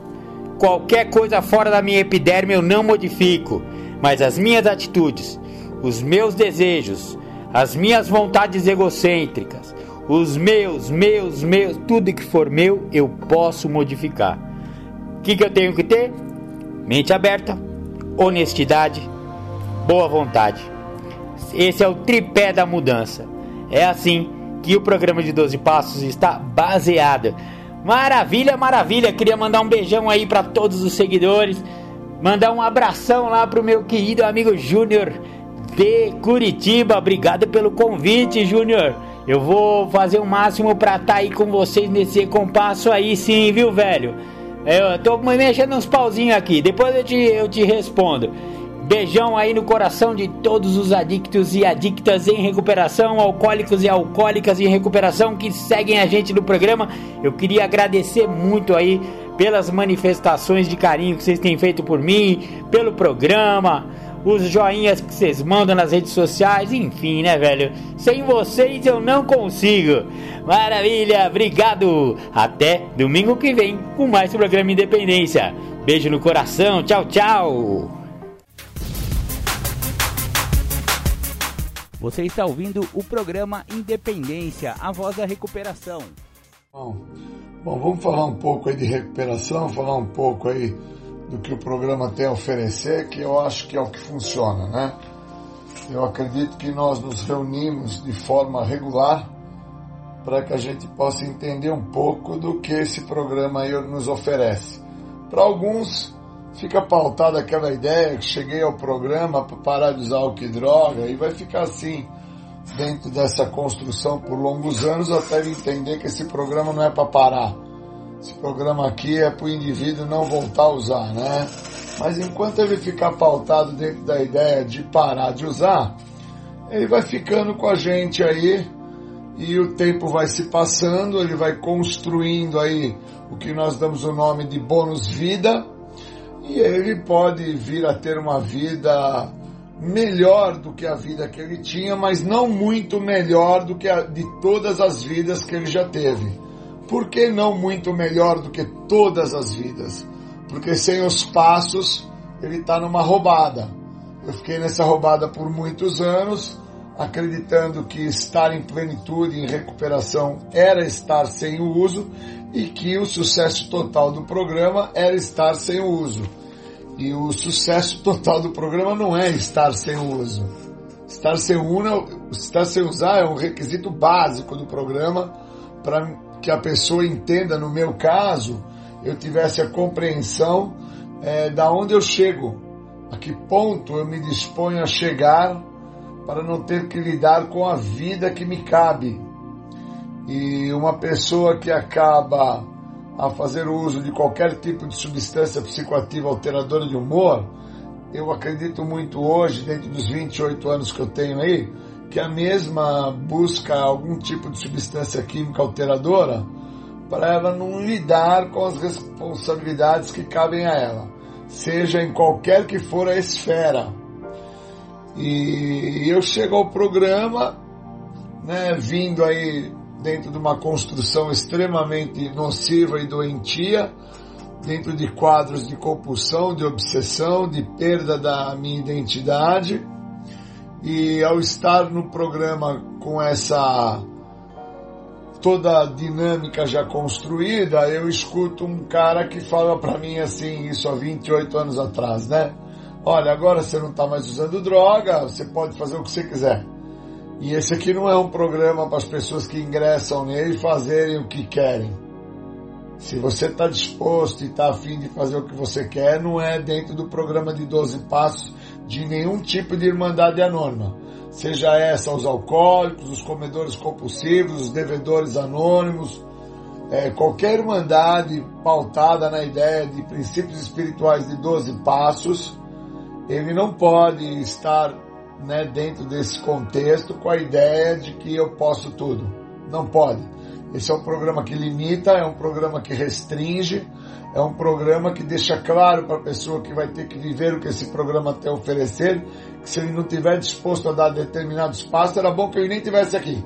Vai fazer reunião lá no parque do Tietê, vai comer esfirra, vai sair com os amigos para ir no Play Center, vai fazer o que você quiser. Outro dia uma moça me liga de manhã para falar para mim que uma fala que eu fiz foi extremamente comprometedora, porque eu deixei claro que se a pessoa não quiser viver o que esse programa oferece, ela podia ir para o CAPS, que no CAPS ia funcionar tão bem quanto o que ela assim deseja, né? E aí ela, ela trouxe assim uma, uma construção muito é, brusca, nervosa, né, comprometedora até para minha pessoa, sem entender que o que eu estou retratando aqui é o seguinte: a nossa literatura deixa clara. Se você quiser só parar de usar, só continuar voltando na reunião. Você vai voltar, vai encontrar um grupo de amigos, vocês vão para esfirraria, vão comer pizza, um vai transar com o outro, um vai roubar cheque do outro, um vai pedir dinheiro emprestado pro outro, vai ser uma beleza. Agora, se você quiser o que esse programa tem a oferecer, você vai ter que dar determinado espaço. E é aí que entra o que o tratamento tem a oferecer. O sentido do programa, o direcionamento do programa. E eu levei 20 anos para ter essa sacada. Eu fiquei 20 anos aqui dentro sem entender o que eu estava a fazer, sofrendo dos sintomas da doença, da negação, da justificação, da racionalização, sofrendo da desconfiança dos outros, da contra-transferência, de um desejo maturo de ser feliz, sem me dar é, sentido à diretriz do programa, que é a libertação da doença, o segredo que tanto me escapou. Porque eu chego ao programa vindo de uma situação onde eu já tinha 20 anos de uso consecutivos, de forma continuada os dez primeiros anos sem entender que eu tinha uma doença. Mas depois eu fico por mais dez anos já recebendo a notícia que é uma doença, uma situação que me compromete, mas continuo a fazer uso. E aí eu tenho que me atentar que quando eu chego, quando eu escuto alguém falar a expressão eu sou impotente, o significado de impotência no dicionário é o estado do débil. E enquanto eu não entendo o estado de débil, eu fico achando que eu sou impotente por causa da droga tal, e não entendo que existe um estado de debilidade na minha pessoa que me priva do benefício do programa, que é me libertar daquilo que me aprisiona. O que me aprisiona não é o uso do álcool e das drogas. O que me aprisiona é a doença. Por isso que no Guia para Trabalhar os Passos, na página 3, fala você é adicto da doença, Julinho. Você não é adicto de álcool e droga e também não é o seu comportamento. Está escrito na literatura. Só que eu só me atento a isso quando eu leio Isto Resulta e me atento no sexto passo do Isto Resulta, que lá fala que felizes neste programa são os ignorantes. Porque enquanto eu sou ignorante dentro do programa, eu sou feliz. Porque eu não tenho que lidar com a responsabilidade que me cabe. Então quem é o ignorante? É o cara que está usando o bagulho, cara ele não tem que lidar com a responsabilidade que cabe a ele. Qual que é a responsabilidade? É de ser pai, é de ser filho, é de ser marido, é de ser profissional, é de produzir, é de, é, é de galgar e, e, alçar voo e, e, almejar uma condição social melhor. Então, enquanto ele está na, na parada do ignorante, cara, ele não precisa se atentar ao que o programa oferece, a libertação da doença. Ele não tem essa necessidade. E aí ele fica dentro do programa aqui enchendo o saco. Ele não fica aqui para recuperar, para dar a deixa do que é se recuperar. Ele fica aqui para encher o saco. E a hora que ele se enche o saco das pessoas que estão junto com ele, ele vai embora. Ele também não permanece. Por isso que quando a gente vai em alguns eventos, existe uma inversão de valores, que quando comunica assim, vamos fazer a contagem regressiva, quem é que tem 30 anos que deveria levantar, já que no evento nós temos umas 150 pessoas, que estão presentes no evento, quando temos lá quem tem 30 anos, deveria levantar no mínimo 130 pessoas, no mínimo. E não é o que acontece. Levanta uma, duas pessoas. Aí, quem é que tem 20 anos limpo, né? Das 150 que está lá dentro, pelo menos 90 deveria levantar-se. E não é o que acontece. Levanta meia dúzia de gato pingado. Então essa inversão de valores, quando nós vamos chegando aí num número aí por volta de quem tem 90 dias tal, a gente vê aquela, aquele mar de gente envolvido, né? E esse mar de gente, querido, devia, devia ser assim o, o numeral de 4, 5 pessoas só. E essa inversão iria nos mostrar o que o programa tem a nos oferecer: a libertação da doença. Não parar de usar droga. Ia mostrar que nós nos libertamos de um estado de aprisionamento de fundo emocional que nos faz chegar a uma condição que nos priva do benefício de viver e ser quem nós somos. Então leva um certo tempo para chegar no programa. O cara não chega no programa porque ele parou de usar droga. O cara leva um tempinho para ir chegar no programa, né? Mas ele chega. Mas ele chega. Leva tempo, mas ele chega, né? Cada um vai ter seu tempo, cada um vai ter é, um fracionamento do programa na sua história pessoal de vida, como assim eu também tive. E aí eu pude entender que do primeiro ao terceiro passo eu consigo deter o uso daquilo que está me acometendo no momento. Naquela época, o que me acometia e me perturbava e me fazia transgredir socialmente era o uso da substância, incluindo álcool e qualquer outro tipo de substância alteradora de humor. E, e depois eu entendo que do quarto ao décimo passo eu posso me desintoxicar moralmente, posso fazer aí uma, uma eu posso ter, vir a ter uma oportunidade de me libertar, né, de deixar aquilo que me conduziu até onde eu me encontro e entender o que é que me conduziu, né, quais são as questões de fundo é, moral que me privam.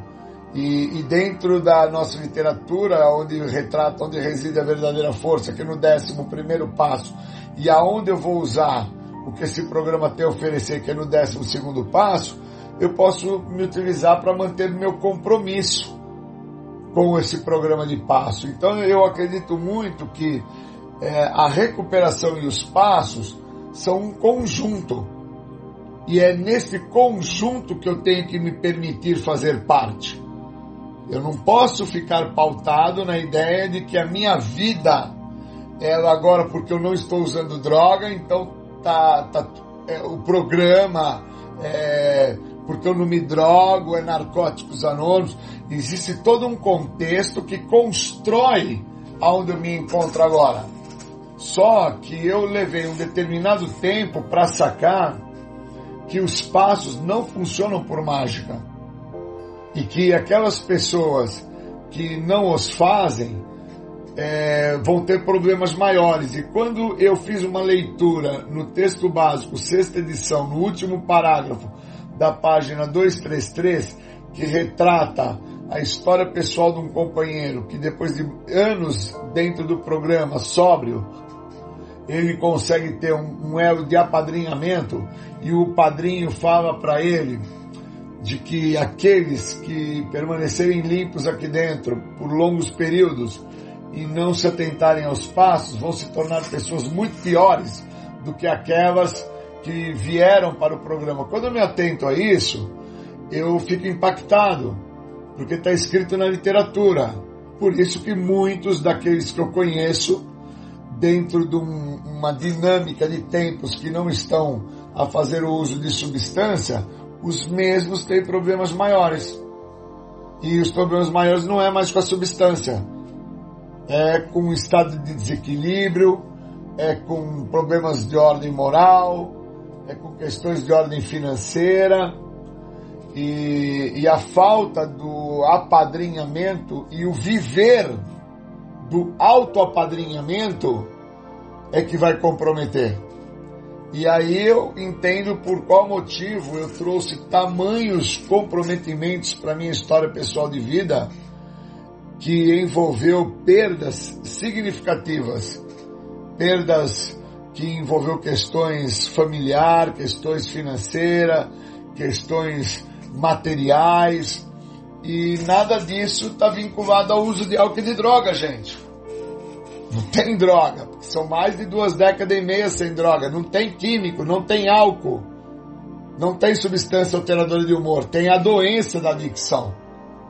E enquanto eu não me atento que a doença está trabalhando, quais são os caminhos que ela toma, é, de que maneira que ela age, que doença é essa que eu sou portador, e eu faço uma ressalva porque eu, quando tenho uma dor de dente, eu vou no dentista, a minha ideia é parar a dor. Eu quero que o cara coloque uma massinha no buraco do meu dente e acaba a dor. Eu não gosto quando eu sento na cadeira do dentista e o dentista olha para mim e me chama de porco, fala que eu não escovo o dente direito, que eu não passo fio dental, que eu não faço um bochecho, e este é o, o motivo da causa é, que me levou até o dentista. Buda, dentro da sua compreensão da sua história, a luta dele dentro de uma visão de melhorar a, a, a história do ser humano foi de deter é, o caos. Né? A ideia de Buda é vou parar o caos, né? o caos. E, e, e eu estava nesses dias aí num local e vi uma, uma bandeira do Brasil e que tinha aquela frase ordem e progresso. E eu achei até interessante a palavra progresso, porque eu falei, poxa, o progresso é uma palavra que precisa se ter mesmo na bandeira, que é para fazer um processo motivacional para que eu venha progredir dentro do processo. Agora, a ordem, ordem podia tirar. Podia tirar da bandeira a ordem e colocar ali caos. Porque todo momento de caos faz com que o ser humano entenda o que está se passando e faça e faz com que ele busque mudança, faz com que ele busque sair da situação que ele está. Por isso que fala que quando a pessoa é, as coisas estão bem ruins para a pessoa, é aí que vai ficar legal. Precisa chegar no caos, precisa chegar no limite, precisa chegar numa situação que vai comprometer o cara de uma forma que vai extrapolar a vida dele, né? Vai arrebentar a vida dele para que ele fale, olha, eu preciso de ter mudança. Isso acontece comigo com muitos anos que eu não estava fazendo uso de álcool e de drogas, entendi que eu estava numa situação onde o caos dominava a situação toda e eu não enxergava isso, eu não percebia que a proposta da doença da adicção é dizimar a pessoa, é realmente extinguir a pessoa da existência dela, limitando ela a qualquer tipo de, de benefício. E os benefícios que eu estava muito pautado eles eram de ordem material, financeira, física. E eu não entendia que esse é um programa de fundo espiritual, que a parte espiritual desse programa trabalha no seu egocentrismo. E o meu ego estava realmente muito aflorado, muito comprometido, eu estava totalmente entregue ao processo do resultado final da doença. Eu ia ser assolado, como assim eu fui. E de uma certa forma, assolado pela doente, pela doença, é, me comprometeu de uma maneira que me fez é, perder para mim mesmo e reconhecer que eu nunca tinha me posto impotente, nunca tinha me posto fraco, não reconhecia o débil, não entendia que eu não tinha limites, que eu anseio e, e ansiava naquele momento é, para que as minhas vontades fossem satisfeitas e supridas e que eu estava a ir contra todos os passos, porque eu não tinha o programa de passos. Eu tinha só a ideia de que ficar sem o uso era o sucesso total do programa.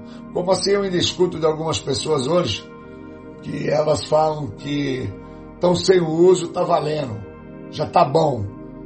Eu até acredito que seja bem louvável é, estar sem o uso e seja algo muito proveitoso, mas se eu quiser viver uma vida muito melhor do que todas as vidas que eu já vivi até o momento que eu me encontro, quando eu descubro que eu deixo de ser o ignorante, porque eu passo a fazer parte da literatura, passo a fazer parte dos princípios espirituais, passo a fazer parte do que o programa tem a me oferecer, a liberdade da doença, da adicção. Quando eu consigo ter essa sacada, eu consigo entender que sem os passos eu estou muito mal acompanhado. Eu estou realmente o que fala na literatura, tentando me recuperar sozinho. E se tem um jeito que esse programa define, e mostra com maestria que a pessoa não vai se recuperar é de forma sozinha. Ela precisa do outro.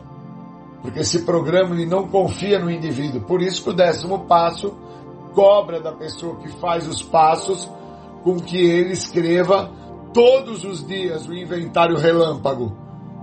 Porque se fosse um passo onde não houvesse a desconfiança do próprio programa para a pessoa, ele não precisaria fazer todos os, os dias um inventário de como que ele lida com a vida.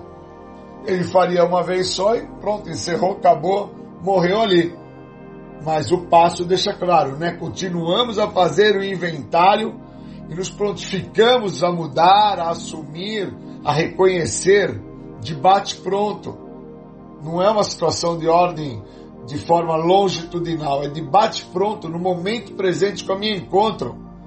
E, é, e, e são passos, é, não são pulos, não são saltos. E eu, quando chego a esse programa, eu entendo um pouco do primeiro passo, mal e porcamente entendo por que, que no segundo passo falava sobre é, falamos e ouvimos os outros, e eles nos mostram e nos dizem o que está funcionando para eles. Eu pouco entendia do que estava sendo tentado por algumas pessoas me direcionar, e aí eu já dou um salto muito grande. Eu saio dali daquela posição do elemento A, primeiro, segundo e terceiro passo, onde deteve o meu uso de substância, e já pulo para o elemento B, o décimo segundo passo, querendo levar a mensagem em todas as minhas atividades para todas as pessoas que eu conheço, sem entender que eu mesmo não tinha recebido a mensagem do programa o que tinha me acontecido é que eu tinha parado de tomar picada e, e, por ter parado de tomar picada começa a sobrar um pouco de grana, começa a melhorar fisicamente, começa a se, se reestruturar, né? E, e dentro dessa reestruturação, as pessoas à minha volta, pai, mãe, amigo, vizinho, namorada, quem seja é, dessa esfera terciária, começa a olhar e falar, olha como ele tá bacana, olha como ele está bom agora, agora ele não usa mais droga, mas olha como ele está legal. E na verdade eu estava igual aquela frase que fala no popular aí, é, por fora uma bela viola e por dentro pão bolorento. Porque no momento que eu sou cobrado pelo que o programa me cobra, que é compreender o que está a se passar comigo, eu não tenho recurso. E o recurso está no programa. O recurso não está em parar de usar droga. O recurso está dentro da literatura. O recurso está dentro do que está escrito. E tudo que foge ao que está na literatura é loucura. É loucura. Por isso que na, na literatura dos neuróticos anônimos, Grove define muito bem quando ele fala que o neurótico tem cura, porque o que cura a neurose é o amor. Amor cura qualquer neurose, né? mas o neurótico não vira adicto. Olha que lindo. Já o adicto vira extremamente neurótico. É só tirar o álcool e a droga do desgraçado que ele vira neurose pura, né, cara? É, é, é, tira a mulher desse cara que tinha transferido pra trepação dele lá, pra beijação dele lá, pra lambeção dele lá. Tira essa mulher que ele tinha feito ela de sequestro, né? Porque não tem, adicto não tem casamento, ele tem uma refém dentro de casa, né? Eu não tenho uma esposa, eu tenho uma refém aqui dentro. Aí tira essa refém, eu já fico neurótico, porque aí eu já me deparo com aquilo que eu sou. E aquilo que eu sou me compromete pra caraca, porque eu tenho que usar o programa para deter isso que eu sou. E usar o programa para deter isso que eu sou me arrebenta, me esculhamba, me põe em contato com algo que eu desconheço, que eu não sei quem é, da onde eu vim, como é que eu fui construído. O que é valores? O que é um conceito de moralidade? Da onde que eu, que eu trago a ideia de que porque eu parei de usar droga e, e, e agora eu sou de narcóticos anônimos, então eu, eu comprei a casa própria na Caixa Econômica porque eu parei de usar drogas. Arrumei uma mulher, arrumei agora, fiz filhinho, parou de usar droga, comprou o carro. Cara, qualquer ser humano na face da terra, meu irmão, que não estiver fazendo uso de nenhum tipo de substância alteradora de humor, vai dar entrada na caixa econômica, vai comprar casa, minha casa, minha vida. Vai namorar, vai transar, vai ser feliz, vai para faculdade, vai se formar, vai ter décimo terceiro salário. O indivíduo que tem a doença, ele não consegue chegar onde esse cara vai chegar. Porque ele traz consigo o que está escrito na literatura são os sintomas desta doença que nos privam dos benefícios que esse programa tem a oferecer. Por isso que no primeiro passo, texto básico está escrito que as restrições, as reservas vão nos privar. E eu me restringo, eu me reservo, eu não me permito ser visto. E aí, todos os meus defeitos, como fala na literatura, eles vão crescer na luz da escuridão. E eles não morrem na luz da exposição porque eu não me mostro. Eu não deixo com que o outro me conheça. Eu preciso ter essa sacada. Eu preciso disso. Por isso que é importante o padrinho. O padrinho é fundamental. Quer se recuperar, precisa do outro, meu irmão. Não importa quem seja, se é o Carlos, se é o Paulinho, se é o Rodinei, se é o Fernando, Alexandre, quem seja, meu irmão. Preciso do outro. Eu preciso. Entendeu? Porque eu tenho que entender quem que eu estou sendo no momento que eu me encontro com aquilo que eu disponibilizo. E às vezes eu não tenho isso, esse entendimento. Por causa que durante um longo percurso da minha trajetória junto com vocês aqui, que se estende para mais de duas décadas, eu fiquei somente sem o uso.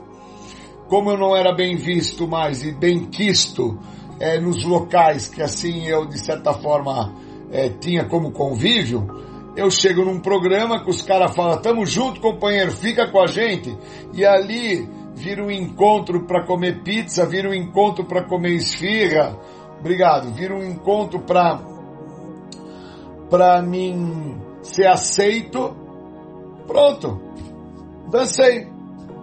A minha frequência a esse local não é mais para mim me atentar sobre o que esse local tem a me oferecer, mas sim para esse convívio que de forma social eu já não tinha mais nos locais a quais eu frequentava antes, porque agora eu naqueles locais já não sou bem quisto. Eu só descubro isso no sétimo passo, que retrata a ideia de ser responsável, honesto, que humildade é honestidade, é responsabilidade com aquilo que eu sou. E aí eu sou humilde o suficiente para assumir o algoz que eu sou. O algoz que afasta as pessoas de mim.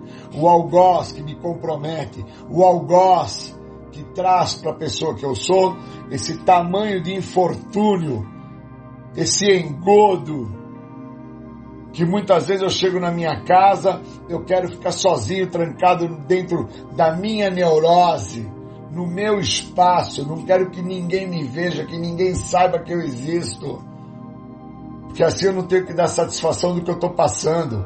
Onde por vezes eu acredito que felicidade está pautada em algum bem material que eu possa estar a ter, a ganhar, ou uma satisfação de ordem neurológica, uma produção de dopamina, Paulinho, de endorfina, de um treino que eu fiz que me gerou isso. E eu preciso ter essa sacada. Senão eu não entendo nem por que, que eu sou um cara tão envolvido no esporte hoje, como eu sou. Que não é porque eu curto o esporte, é por causa que o esporte me produz dopamina, endorfina, um estado de bem-estar violento. E aí eu quero sentir essa sensação de forma continuada, compulsiva e se torna algo obsessivo para minha pessoa. Da mesma forma que uma lata de leite condensado, um pote de açaí, um pacote de bombom. Ou então um pacote de Malboro com 10 massinhos, com 20 cigarros em cada caixinha, onde eu não vejo a hora de acabar com esses 10 massinhos. E eu preciso sacar isso. Por isso que a recuperação e os passos tem que ser um conjunto. Não dá para querer me recuperar sem passo. Não dá para querer é, me manter limpo só sem uso. Eu preciso chegar num estado de sobriedade, cara. Eu gosto muito de um menino chamado Thier, de um grupo aí, de uma plataforma, eu gosto muito do Thier. O Thier busca um estado de sobriedade, ele já não busca mais parar de usar droga. Porque ele já entendeu que parar de usar droga não funciona mais e outros que eu também me relaciono, que eu tenho uma, uma condição de afetividade, o Paulinho também lá na Praia Grande, a ideia já não é mais parar de usar droga, é encontrar uma condição de sobriedade, é aceitar a vida da maneira que a vida se apresenta e viver com isso que a vida se apresenta, entendendo aonde que eu vou usar o programa nisso que eu tenho hoje. Aonde que eu vou assumir isso? Tô feliz com a pessoa que eu vivo? Por que, que eu tenho dificuldade de andar de mão dada? e olhar para a pessoa que eu convivo e quando estou com ela a passear, olho a outra. Onde está o estado de felicidade? Onde está o estado de reconhecimento da importância do outro? Então o programa me transformou, mas demorou muito tempo, levou 20 anos para me transformar. Levou 20 anos para me entender que eu cheguei aqui com a fala do uso de álcool e de droga, eu cheguei aqui com a fala do uso de substância injetável, e depois descobrir que eu precisava ter chego aqui porque faltou a construção, a edificação da identidade do Julinho, aquele garoto que aos 10 anos de idade né, era reconhecido na escola é, de uma forma chula, que naquela época não tinha é, esses termos bonitos que tem hoje, né? Que se você falar que o cara é gay, você vai preso. Chamou, falou que o cara é negro, você vai preso. Falou que o cara é careca, você vai preso. Falou que o cara tem o pinto pequeno, você vai preso. Falou que o cara tem o pé grande, vai preso. Agora qualquer coisa que falar da cadeia. Naquela época nós tínhamos um processo que era outro. Era o quatro olho, cala a boca, o gorducho, o nhonho. Cala sua boca, nhonho. A parada era outra. Né? Obrigado. E nós não tínhamos essa essa questão que hoje tem, né? Que temos que nos limitar, temos que nos reservar, temos que nos tolir, nos impedir de deixar ser vistos da maneira que nós somos. E eu permiti com que o Sérgio me tratasse quando o Sérgio estava vivo. O Sérgio me ajudou muito e hoje quem me ajuda muito é meu padrinho Ivanildo, que é meu irmão, meu tudo.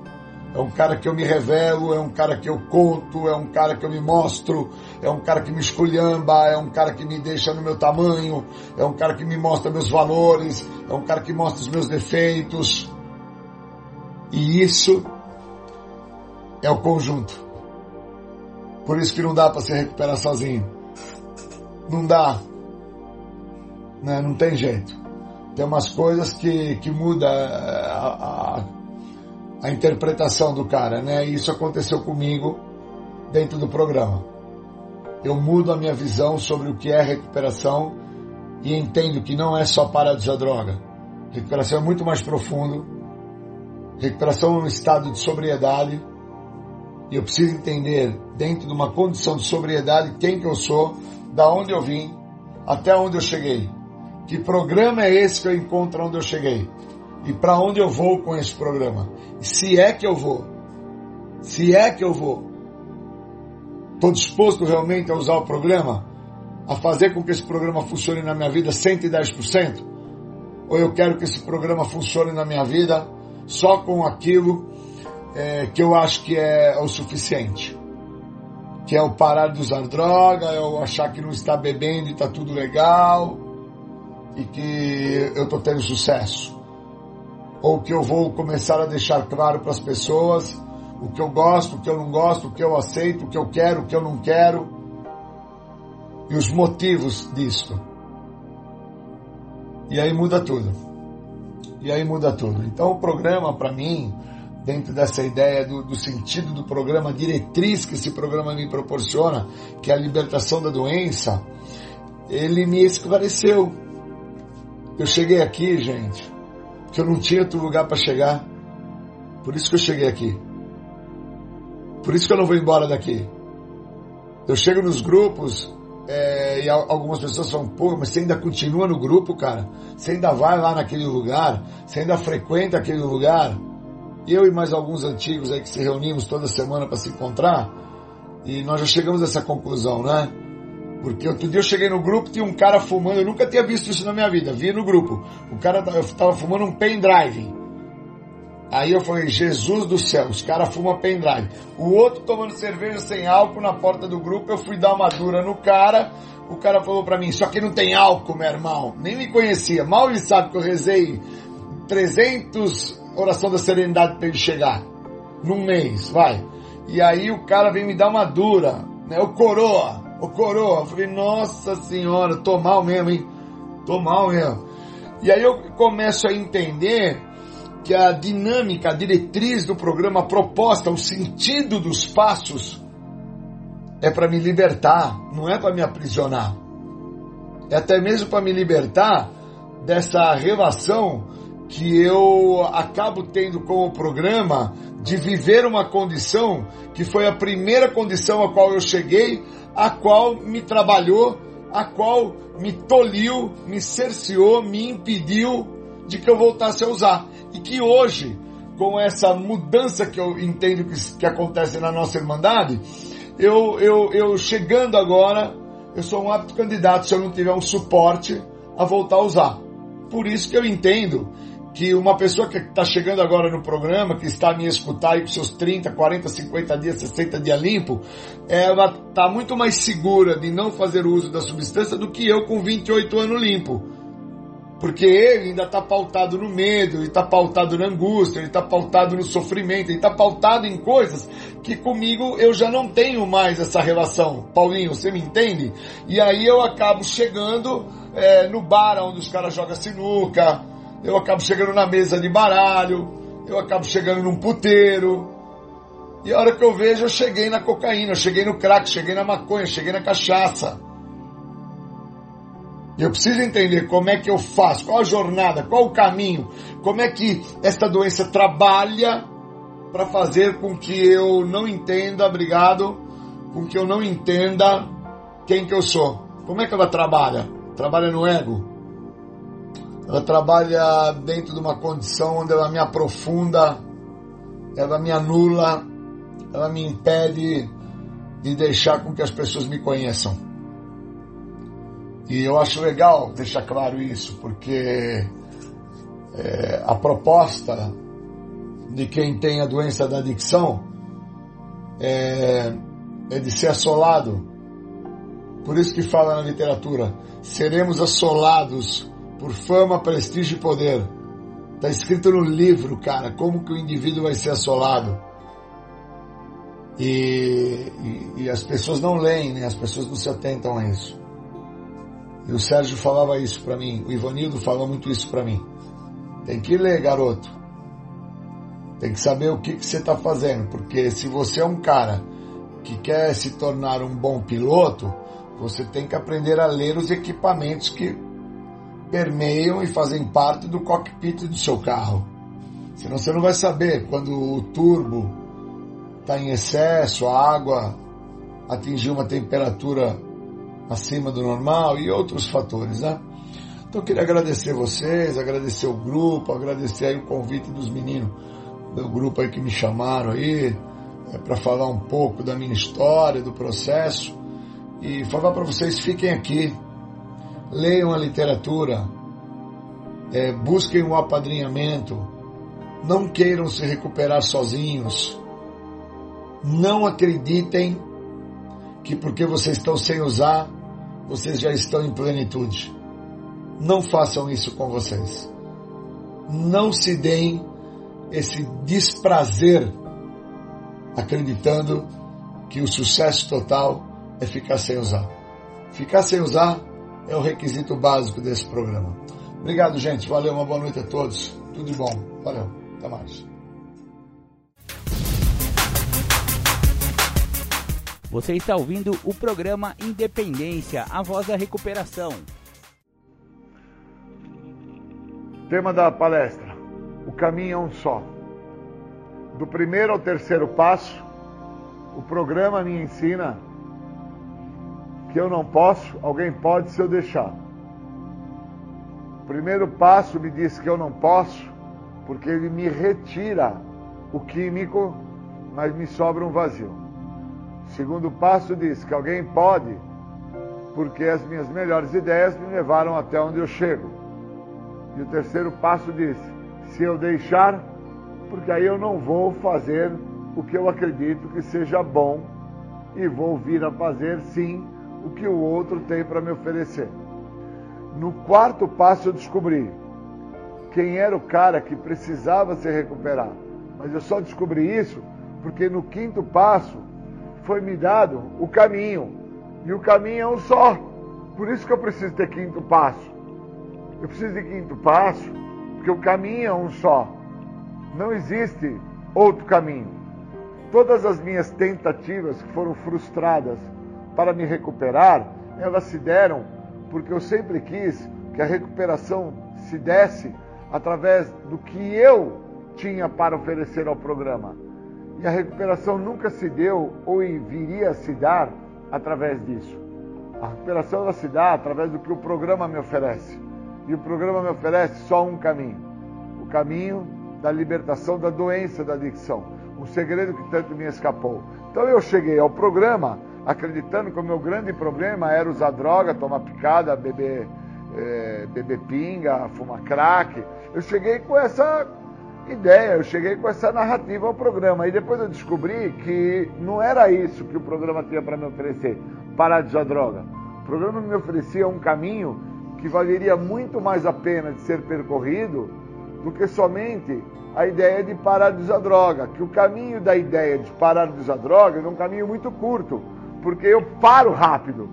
Eu não sou um cara que tenho dificuldade para parar. Eu sou convocado num local, num centro de tratamento ou numa cadeia, eu sou convocado num hospital devido a uma enfermidade e eu paro rápido de usar. E depois que eu paro rápido, eu me recupero muito rápido fisicamente. E ao me recuperar muito rápido fisicamente, eu fico muito propício a achar que eu não tenho problema nenhum. Por isso que tem aquela parte no primeiro passo que diz, na parte da negação, que a negação é uma parte da minha doença que diz que eu não tenho a doença, que eu não tenho problema nenhum, que eu me recupero tão rápido a partir do momento que eu paro de me drogar, que eu não entendo o caminho que aconteceu. Aconteceu que por não estar usando droga, obviamente o meu corpo se regenera, porque eu devo ter isso comigo, é uma questão fisiológica, de ordem regenerativa, que eu me sinto tão bem rapidamente que eu não entendo o caminho que eu percorri para chegar ao tal estado de desespero, que foi fazer o uso da droga. Então, o primeiro, segundo e terceiro passo, ele me dá uma base que no quarto passo eu tenho que vir a me conhecer. Qual os caminhos que eu tenho que vir a me conhecer que me levaram ao estado de desespero? E isso eu tenho no retorno do quinto passo. Porque quinto passo não é ler quem eu sou para uma outra pessoa Quinto passo é entender qual foi a trajetória que me levou a chegar ao estado de desespero que eu cheguei, que me fez procurar através do uso de álcool e de drogas, naquele momento que eu me encontrei fazendo uso de droga e de álcool, que aquele caminho que eu estava optando, que era fazer a utilização da substância, seria um caminho plausível. Por isso que o programa ele deixa claro que só existe um caminho. O caminho é o que fala na última página do livro do texto básico, que o programa me oferece a libertação da doença da adicção. Então eu escutei pessoas que me falaram assim: "Cara, eu vou ficar louco. Eu vou ficar louco, porque eu estou relutante ao caminho que o programa me oferece. Eu estou relutando. Eu já sei que o caminho é um só, mas eu reluto a fazer esse caminho. Eu vou ficar louco porque eu não consigo focar no caminho do programa. Então eu fico focando nos meus filhos, fico focando no trabalho, fico focando na garotinha que eu tenho num contatinho do celular. e não entendo qual que é o caminho que o programa me oferece. Me oferece a libertação da doença da adicção, o segredo que tanto me escapou. Então esse segredo que tanto me escapou, no quinto passo, eu tomo contato com esse segredo. Eu interpreto quem eu sou, eu interpreto qual o caminho que esse cara que eu sou fez, eu interpreto quais foram as escolhas que esse cara fez nesse caminho que ele percorreu, eu consigo tomar contato com a trajetória que esse cara que eu venho a conhecer, ele idealizou na sua vida para ele ser um cara feliz, para que ele tivesse plenitude, porque na vida desse cara plenitude era ter um bom carro, ter família, ter um bom emprego, ser reconhecido socioeconomicamente. E o caminho que o programa me oferece não é esse, que eu vou ser feliz por ser casado, ter filhos, ter um bom emprego, ou ter um bom carro, ou morar numa casa, num condomínio fechado. Programa me oferece um caminho que vai melhorar a minha vida em relação a todas as vidas que eu acho que eu já vivi ou já tive. Por isso que do primeiro ao terceiro passo eu detenho o uso desse comportamento, deste caminho que eu percorri. No quarto passo, eu começo a entender a trajetória desse cara que está nesse caminho. E no quinto passo, eu compreendo aonde que eu cheguei. Porque o outro, ao escutar aonde eu cheguei, o outro consegue me parar e falar para a minha pessoa: Júlio, você está relutante. Você está relutante em permitir com que o que o programa tem para te oferecer, você use e fique bem com a vida que você tem hoje. Porque a vida que você tem hoje, ela vai totalmente contra a vida que você acha que você deveria ter, que era ter uma família, ter um carro, ter uma casa, ter filhos, ter um, uma boa profissão, ter um bom emprego, ter grana. E o programa vai totalmente contra tudo isso. Porque o programa quer que você liberte, mas não é do álcool e da droga, é da doença da adicção, que é algo muito maior do que usar álcool e droga. Então, a negação que eu tenho dentro da doença da, negação, da adicção, esta negação diz que eu não tenho problema nenhum, porque é uma parte da minha doença, esse fator chamado negação, que me impede de contar para o outro, no quinto passo, realmente qual foi a minha trajetória. Foi uma trajetória de medo, foi uma trajetória de dúvida, foi uma trajetória de repulsa, foi uma trajetória de falta de aceitação, aonde eu me encontrava, que era dentro da minha casa, com aquele tipo de pai que eu tinha, com aquela mãe que se encontrava ali com os irmãos que faziam parte daquilo que eu achava e denominava como família. Então hoje está sendo um dia maravilhoso para mim. Porque eu consegui interpretar que dentro do primeiro, segundo e terceiro passo, eu construo um entendimento para quem foi Júlio no quarto passo. Mas eu só reconheço quem foi Júlio no quarto passo quando no quinto passo eu entendo a trajetória que esse Júlio fez para chegar ao tal estado de desespero e fazer o uso do álcool e das drogas, para que eu não viesse a ter a compreensão do caminho. E o programa me dá essa compreensão, que só existe um caminho. E esse único caminho está escrito na última página do livro, do texto básico. Que o que o programa me oferece é a libertação da doença da adicção. Um segredo que tanto te escapou, Júlio, qual foi esse segredo, meu Deus, que tanto me escapou? Foi entender o caminho que eu tracei. Qual foi as, as condutas dentro desse caminho? Quais foram as minhas maneiras de pensar dentro desse caminho? E para que eu entenda tudo isso, eu preciso me revelar, eu preciso me delatar, eu preciso me mostrar para o outro.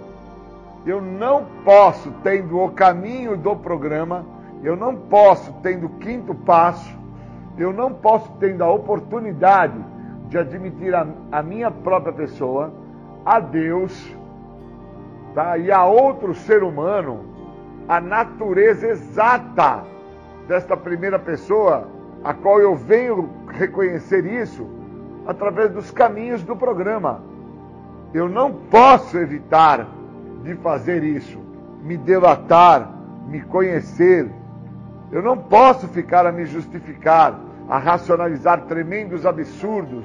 Eu não posso deixar eu, Júlio, de desfrutar desse benefício, ficar relutando, relutando, relutando a não viver este caminho de recuperação que o programa me oferece.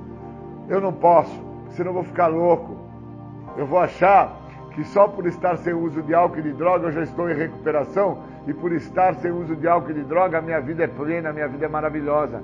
E minha vida não é plena, minha vida não é maravilhosa. Eu tenho uma vida com inúmeros transtornos, com inúmeras dificuldades, inúmeras repulsas. E isso quem vai me deixar claro é o meu apadrinhamento. Porque eu vou me delatar, eu vou me confessar, eu vou me revelar, eu vou deixar claro para o outro qual foi os caminhos nesta trajetória, quais foram as minhas opções nesta trajetória, quais foram as minhas escolhas nesta trajetória de vida, de existência, de quem é Júlio. E o outro, ao escutar tudo isso, o outro vai poder compreender que eu não sou culpado por muito do que eu acabei causando ao próprio Júlio, ou até causando a algumas pessoas que tiveram na trajetória, neste caminho do Júlio. Eu sou responsável hoje por esse Júlio. Sou responsável por esse cara. Por mudar a trajetória desse cara. Por não deixar com que este cara continue nos caminhos que não funcionam. Então eu não posso chegar ao estado de loucura sem uso de droga, por não querer viver os caminhos que o programa me oferece. Começando pelo caminho que o meu padrinho pode me dar a partir do momento que eu me revelo a ele, que eu faço o processo de confissão a ele, me delatando a ele, mas antes de falar qualquer coisa a ele, eu estou falando a pessoa mais importante do universo, a primeira pessoa do singular, eu estou contando para mim os motivos que eu acredito que materialmente eu deveria ter mais, que fisicamente eu deveria ser diferente, com a cor dos olhos, a cor do cabelo, o porte físico, ou até mesmo através do convívio das pessoas que fazem parte do meu grupo ou das pessoas que estão junto do meu âmbito familiar, que eu acho que deveriam ser outras então, quando eu vou me delatando, quando eu vou me confessando, quando eu vou deixando claro ao outro quem eu sou, e isto que eu sou vai deixando de existir, eu vou entendendo que o caminho é um só. O caminho é um só. O foco é um só. A direção é uma só. E está escrito na última página do livro, a libertação da doença da adicção, o segredo que tanto me escapou. Por isso que eu sofro, por isso que eu reluto, por isso que eu não me trato, por isso que eu preciso escrever sobre quem eu sou, para que isso que eu sou, que eu descobri que eu sou, deixe de existir, que eu tenha a possibilidade e a chance disso que vai nascer a partir do momento que o outro começa a tomar contato com quem realmente eu sou, pois eu estou me delatando ao outro, estou me confessando ao outro, seja na reunião, seja no grupo terapêutico, seja no individual. Eu preciso entender que o caminho é um só senão eu não consigo viver o que este programa tem a me oferecer. Que é me sentir liberto, me sentir em busca de plenitude, me sentir fazendo parte da onde eu me encontro. Me encontro no grupo terapêutico, me encontro dentro da sala dos anônimos, me encontro no meu trabalho, me encontro dentro da minha casa, me encontro dentro de um relacionamento com outro ser humano, correto? Que tem uma outra opção sexual ou que é de um sexo oposto ao meu, e o que esse programa tem a me oferecer é a libertação da doença. E a minha doença, ela grita dentro de um dos sintomas da minha doença, que é a negação, que é só uma parte dos sintomas da minha doença, falando que eu não tenho problema algum e eu tenho um problema sério dentro de mim, que está dentro da minha maneira de pensar. Então eu tenho que contar para o outro, eu tenho que me revelar, eu tenho que deter o que está me acontecendo dentro da minha maneira de pensar. Eu preciso falar ao outro. Por isso que eu, quando eu falo, Júlio, o caminho é um só. São os passos Você vai ter que dar determinados passos se você quiser não se sentir aprisionado, como aquele preso que está dentro da cadeia, atrás das grades, querendo ter contato com o seu sobrinho que tem dois anos de idade e que foi condenado a 18 anos de prisão. E que ele faz a matemática naquele momento. Meu sobrinho tem dois anos, eu fui condenado a 18. Quando eu saí daqui, o meu sobrinho tem 20. E eu não joguei bola com meu sobrinho na melhor idade do meu sobrinho. Eu não passei com meu sobrinho de mão dada na melhor idade do meu sobrinho. Eu não levei meu sobrinho para tomar um sorvete no melhor momento que meu sobrinho tinha, que era estar com seu tio de mão dada, jogando bola, passeando no parque. E ali ele se vê preso, mas não preso pelas grades, preso pela sua trajetória no caminho que era um só, aquele caminho que ele fez que o levou até atrás das grades. Por isso que o que me trouxe ao programa, a trajetória que eu fiz, o caminho era um só. E ao chegar ao programa, eu tenho que entender que eu vou ter que dar determinados passos. E dentro dos passos, o quinto passo é o passo que vai me mostrar qual foi a trajetória e o caminho que eu escolhi para chegar até onde eu cheguei. Se eu não fizer isso, eu estou extremamente comprometido com o que o programa pode e está me oferecendo, que é a libertação da doença. Eu vou me manter então aprisionado dentro de uma mente doente, que sofre de uma ausência psíquica, que tem a possibilidade ao falar e escutar o que o outro tem para lhe informar, para lhe ajudar, como um retorno, como uma direção, como um sentido de apoio. Se eu não fizer nada contra esse Júlio, que está aqui falando nesse momento para vocês, quem é o Júlio? Um ser desprovido psiquicamente, que gosta de ficar a relutar sobre aquilo que funciona pois já funcionou para outros, pode vir a funcionar para mim também.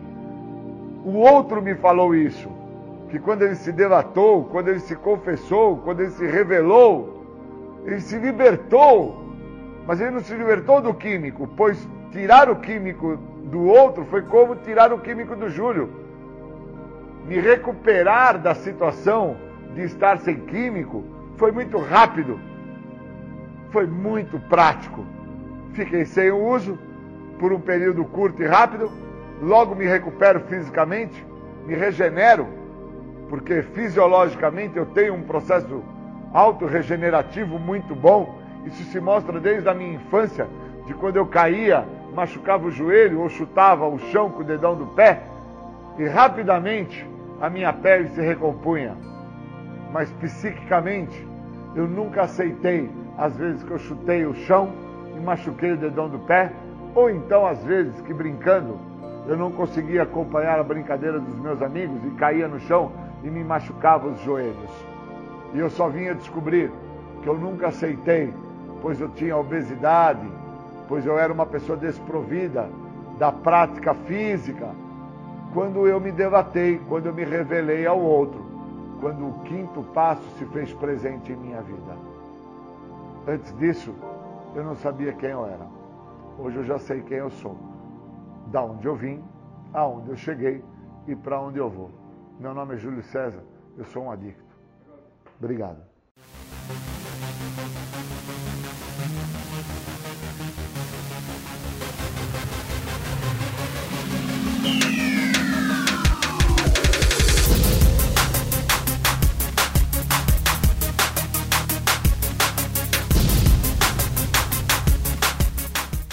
Você ouviu o programa Independência Voz da Recuperação. Até domingo que vem com mais informações a respeito de alcoolismo, de adicção e todo o universo da dependência química. Até mais, tchau, tchau, muito obrigado.